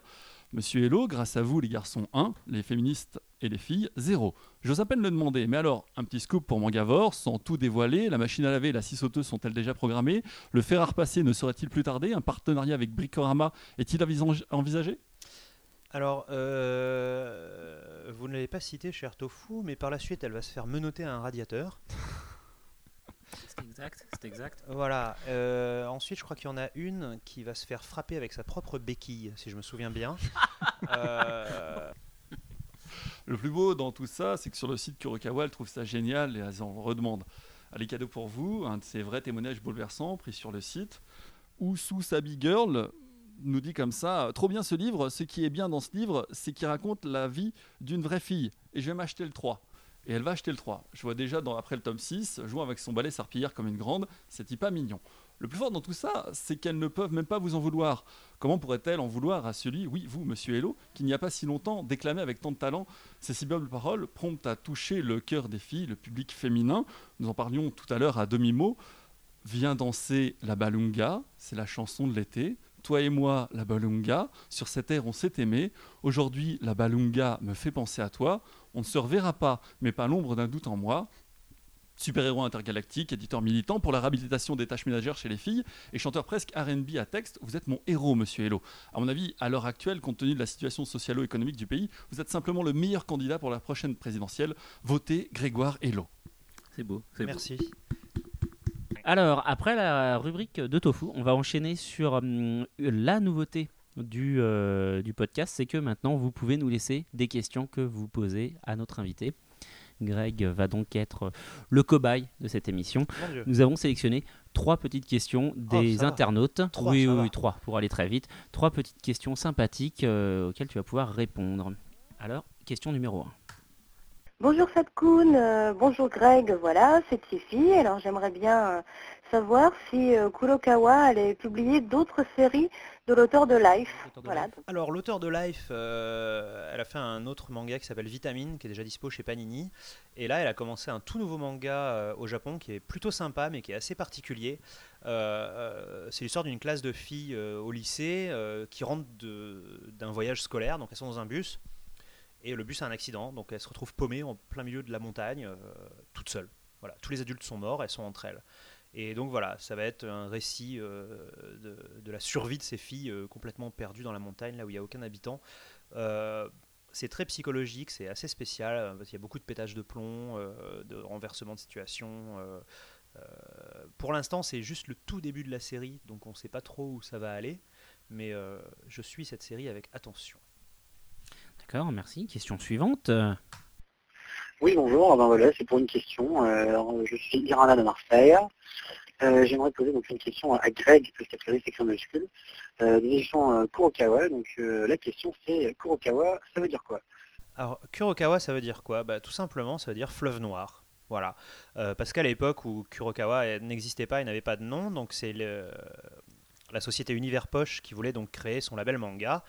Et on ne savait pas trop comment l'appeler. Et étant donné que la responsabilité de Kurokawa, enfin la responsabilité, on va dire que Kurokawa dépendait des éditions Fleuve Noir, en réunion, un jour, le patron m'a dit Comment est-ce qu'on dit euh, bah, Fleuve Noir en japonais? Bah, Kurokawa, voilà. Kurokawa, très bien, paf.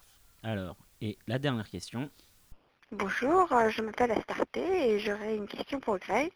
Alors je voulais savoir quel titre publié en France vous aurez vraiment aimé signer et euh, par exemple si euh, un titre sur lequel vous comptiez vous avez échappé in extremis. Voilà. Alors, euh, un titre qui est sorti en France et que j'aurais voulu éditer, je pense que c'est Les Gouttes de Dieu. Pas parce que c'est mon manga préféré, etc., etc., mais plus parce que Glénat a réussi à faire quelque chose qui va complètement dans le sens de ce que je veux faire. C'est-à-dire qu'ils ont réussi à vendre un manga à euh, ce qu'on appelle les CSP+, donc euh, les, les, les, euh, les- les quarantenaires euh, qui ont euh, une situation euh, assez confortable et qui sont pas du tout intéressés par le manga et malgré tout, on a réussi à les intéresser à des petits livres en noir et blanc euh, imprimés en l'envers parce que ça parle de vin. Et ça, c'est vraiment euh, la direction que je veux prendre euh, dans l'avenir. Donc euh, voilà pourquoi j'aurais aimé faire ce bouquin parce que c'est le symbole d'une réussite que j'aimerais atteindre. Voilà. Et le- la deuxième question, c'était le titre que je pensais qui m'avait échappé. Ouais, un titre, bah, en fait, c'était un peu la même. Voilà, c'est genre, est-ce qu'il y a un titre sur lequel tu t'es battu, a priori Ah, un titre puis- sur lequel je me suis vois, battu du coup, et que j'ai pas échappé. eu. Euh, oui, alors le tout premier bouquin que j'ai voulu acheter quand je suis arrivé chez Kurokawa, c'était Crayon Shinchan. Et on se dit, ah bah non, désolé, il est déjà acheté. Et c'était chez J'ai lu. Oui, c'est ça, voilà, tout à fait. D'accord, bon. Et bien voilà, donc euh, c'est c'est la fin des questions des. T'en as pas d'autres Ah bah, il y avait que trois questions des heures. Après, euh, des questions, on t'a on t'a fait causer pendant plus d'une heure. Et euh, du coup, est-ce que tu as une autre euh, réclamation musicale à faire? Ah ben tiens, justement, voilà. il y a, moi, il y a un truc qui m'énerve dans l'animation japonaise aujourd'hui, c'est que les génériques d'animé n'existent plus. Comment ça, ils n'existent plus? C'est-à-dire Le que générique bah, de Death bah, Note, il est mortel. bah, Je suis d'accord avec toi. C'est pas, c'est pas, un pas le générique de Death Note. C'est Ah oui, c'est voilà. Nightmare. euh, on, ouais, on a mis de la J-pop. Voilà, on a mis 1 minute 30 de J-pop avant le dessin animé. C'est-à-dire que à l'époque, euh, enfin je dis à l'époque, non, c'est idiot ce que je dis, c'est que jusqu'au milieu des années 90, les génériques d'animation, c'était des génériques d'animation. Oui, C'est-à-dire que tu, paroles, pouvais, tu euh, pouvais avoir, comprends. euh, un, tu pouvais avoir un, un chanteur euh, super connu ou n'importe quoi, mais le gars, malgré tout, euh, gueulait le nom du héros ou gueulait le nom de la série. Santo Seiya voilà, Ah, et quand c'était pas le cas, malgré tout, la chanson avait un rapport euh, avec ce que tu regardais, Euh, que ce soit le générique de Dirty Pair, le générique de City Hunter, etc., qui ont été vraiment sur la fin des années 80, tu as commencé à avoir de la pop qui prenait le pas des génériques, mais malgré tout, euh, les paroles avaient quand même un sens. euh, Enfin, on choisissait toujours une chanson qui, euh, qui, qui collait plus ou moins avec, av- avec l'animé. Alors que là, aujourd'hui, qu'est-ce que tu fais? Bah, Tu regardes, ah bah tiens, ce groupe-là, il marche bien, ok, bon, on va le foutre devant Ouais, Naruto, vrai, etc. Et, et donc, il n'y a plus aucune identité pour les openings. C'est-à-dire que tu regardes le premier générique de One Piece, Ouais. c'est One Piece. Oui, oui, qui est vachement bien. et, voilà, et tous les autres, bah, euh, c'est bah, c'est Bon, ça dépend. Bon voyage, euh, bon, encore il y a un rapport. Oui, quoi, mais c'est assez rare. Et puis vrai. surtout, bah, tu changes de générique tous les trois mois. Pourquoi vrai. Parce que tu as toujours un, un sponsor, genre avec tout ça, qui en. Oui, voilà. puis il y a les charts. Voilà, euh, faut faire croquer les petits, donc euh, du coup, tu fais tourner les artistes, etc. Et euh, tu n'as plus une identité euh, musicale aussi forte qu'avant. Et ça, justement, je pense que ça fait partie euh, du succès qui n'existe plus. Alors, je, Ouais. vois, je vois Al qui trépigne là depuis que je parle de ça. Euh, Je suis sûr que lui aussi, il a une opinion à ce sujet. Mais en fait, ça ne marche pas seulement que pour les, euh, les animés, euh, du moins pour les génériques. Je trouve aussi que la... avant, il y avait, euh, ben, on connaissait des auteurs, euh, on disait, ah, ça c'est l'auteur de, ah, le mec qui a fait Lodos, ouais, c'est le café Gum qui a fait machin. Et ça a complètement disparu, ça. Les, euh, Oui, mais alors là, toi, toi, toi, du coup, tu parles des fans français, pas spécifiquement. Non, mais même au Japon, tu n'as plus. déjà, regarde au niveau des artbooks. Les artbooks, tu en as de moins en moins au Japon. Les seuls artbooks qui sortent, c'est des compilations de- d'illustrations faites pour plein de, de jaquettes, de, de trucs, mais tu plus des auteurs, euh, le artbook de tel auteur avec toutes ces illustrations. Ça disparaît petit à petit. Ouais, Et encore pire que ça, c'est qu'avant, c'était des sociétés, des, des boîtes d'édition extérieures qui éditaient le artbook d'un auteur connu. Maintenant, c'est Shueisha. euh, quand ils font un artbook, ils font le artbook de, de l'auteur de, De Shield, voilà, machin, ouais. etc. Et tu as plus, ça ne vient plus du tout de, de boîte extérieure. Et cette starisation des, des- des dessinateurs de dessins animés, ou en tout cas des gens qui avaient avant, Yoko Kano, qui c'est qui c'est maintenant, qui c'est euh, Yoko Kano? Tu te rappelles de Yoko Kano? Bah oui, Bah, évidemment. Voilà. Vraiment. Oui, bah toi tu dis évidemment, mais euh, aujourd'hui. euh, Oui, non, mais évidemment que les auditeurs ne savent pas forcément qui c'est, mais évidemment que nous, je à veux table, dire, on sait tu- qui c'est tu- parce tu- qu'on a mais l'âge. Tu demandes, tu demandes à On un a fan l'âge. de Naruto qui a fait les musiques de Naruto. Ah non, mais c'est pas gagné. Mais il du coup, oui, ça, je bah, rejoins ce que tu disais. ouais. Generation, bah non, Par contre, tu dis, Hmm. tu sais qui c'est le mec, euh, tu sais qui c'est Arc-en-Ciel? Oui, mais non, mais ça, je suis d'accord, effectivement. Ouais. euh, Mais d'ailleurs, c'est intéressant, juste je rebondis sur le, le, le coup des génériques qui n'existent plus. Justement, euh, je vais en profiter pour euh, tordre un peu une, le coup à une, une idée reçue des fans français, où on, ça fait 20 ans qu'on est là à dire les génériques français sont pourris, les génériques japonais sont mortels. Alors c'est vrai que les génériques d'animés japonais sont mortels dans le sens où musicalement ils sont super travaillés, ils sont super intéressants et tout, mais ce qu'on reproche aussi beaucoup aux génériques français c'est que les paroles sont débiles. Alors toi qui parles japonais, tu peux peut-être nous le confirmer, je veux dire, euh, genre le générique... Surtout que je chante beaucoup de génériques euh, d'animé euh, quand je vais au karaoké au Voilà. Japon. Et euh, évidemment, quand tu vois les paroles, bah, c'est la même chose. Hein, euh, euh, Casse-leur la gueule, super robot. euh, voilà, c'est ça. c'est- Cours le héros, lève-toi Ouais, avec tes amis France, pour on l'amitié. avait, euh, On avait une certaine catégorie de paroles qu'on Oui, mais après, t'avais le, le Bernard Minet Random Generator. euh, voilà. Voilà. Ami- amitié, euh, force, triomphe. Ah, voilà, ah, ah, le fameux, euh, elle a au fond La- du cœur, voilà, le fond du de- bonheur. le fond du cœur, l'amitié triomphera. Voilà. voilà. Mais, Ouais, mais c'est pareil, du coup hein, au Japon, quoi. c'est quand pas, même. bah, si, bien sûr, dans le générique C'est japonais, Voilà, t'as toujours ouais. euh, Seigi no Kokoro, voilà, le la justice. euh, t'as toujours Allons-y. euh, Enfin bon. Et c'est, enfin, c'est, normal. Tu fais toujours appel au même sentiment. Non, mais on est d'accord, voilà. Mais je voulais justement, voilà, euh, que, que les gens le sachent, que voilà, c'est pas, c'est bah. juste parce qu'on les comprend pas les paroles que du coup elles ont l'air beaucoup plus cool. un parallèle qui n'a rien à voir, mais les séries ta américaines, spécialité, par un peu exemple, au niveau des génériques, c'est pareil. Hein. Maintenant, c'est que des. euh, Ah oui, bah c'est la mode Heroes un peu. Ah ouais. C'est, genre de paroles. 20 ça a secondes. Ça a complètement disparu. Les- D'ailleurs, M6 invente lui-même ses propres génériques en mettant des chansons. euh, Alors sache, euh, pour, pour le coup de, de- du générique de Prison Break, au contraire, moi je trouvais que ça partait d'une Ah bonne oui, moi aussi, intention. hein. Parce que, aussi. ça, parce que ça rappelle justement euh, ce qu'on faisait beaucoup dans les années 70, genre Dallas. voilà.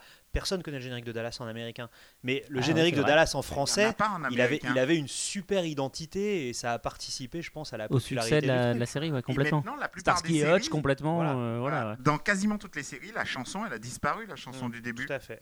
Ouais. T'as trois notes, un mec avec une voix de grave qui te dit voilà, euh, c'est l'histoire de machin et il va faire ça. Et, euh, C'est un peu le générique des Samouraïs de l'éternel, quelque part. un petit peu, ouais. Et bah écoute, euh, voilà. Ah oui, mais vous savez toujours pas ce que vous allez écouter du coup. Bah Alors, non, mais toujours pour pas. illustrer ça, et en plus, on va rebondir pour les gens qui ont vraiment écouté l'émission tout à l'heure.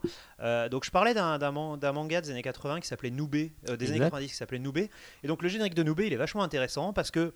euh, c'est un truc un petit peu punk, bon punk de supermarché, hein, c'est des japonais, il faut pas exagérer non plus, mais euh, c'est un peu punk de supermarché, mais en même temps les paroles à, au- à aucun moment euh, on entend euh, dire euh, voilà Noubé, le super professeur machin, mais euh, les paroles sont complètement folles, c'est voilà vous l'appelez il arrive, c'est le plus fort du monde.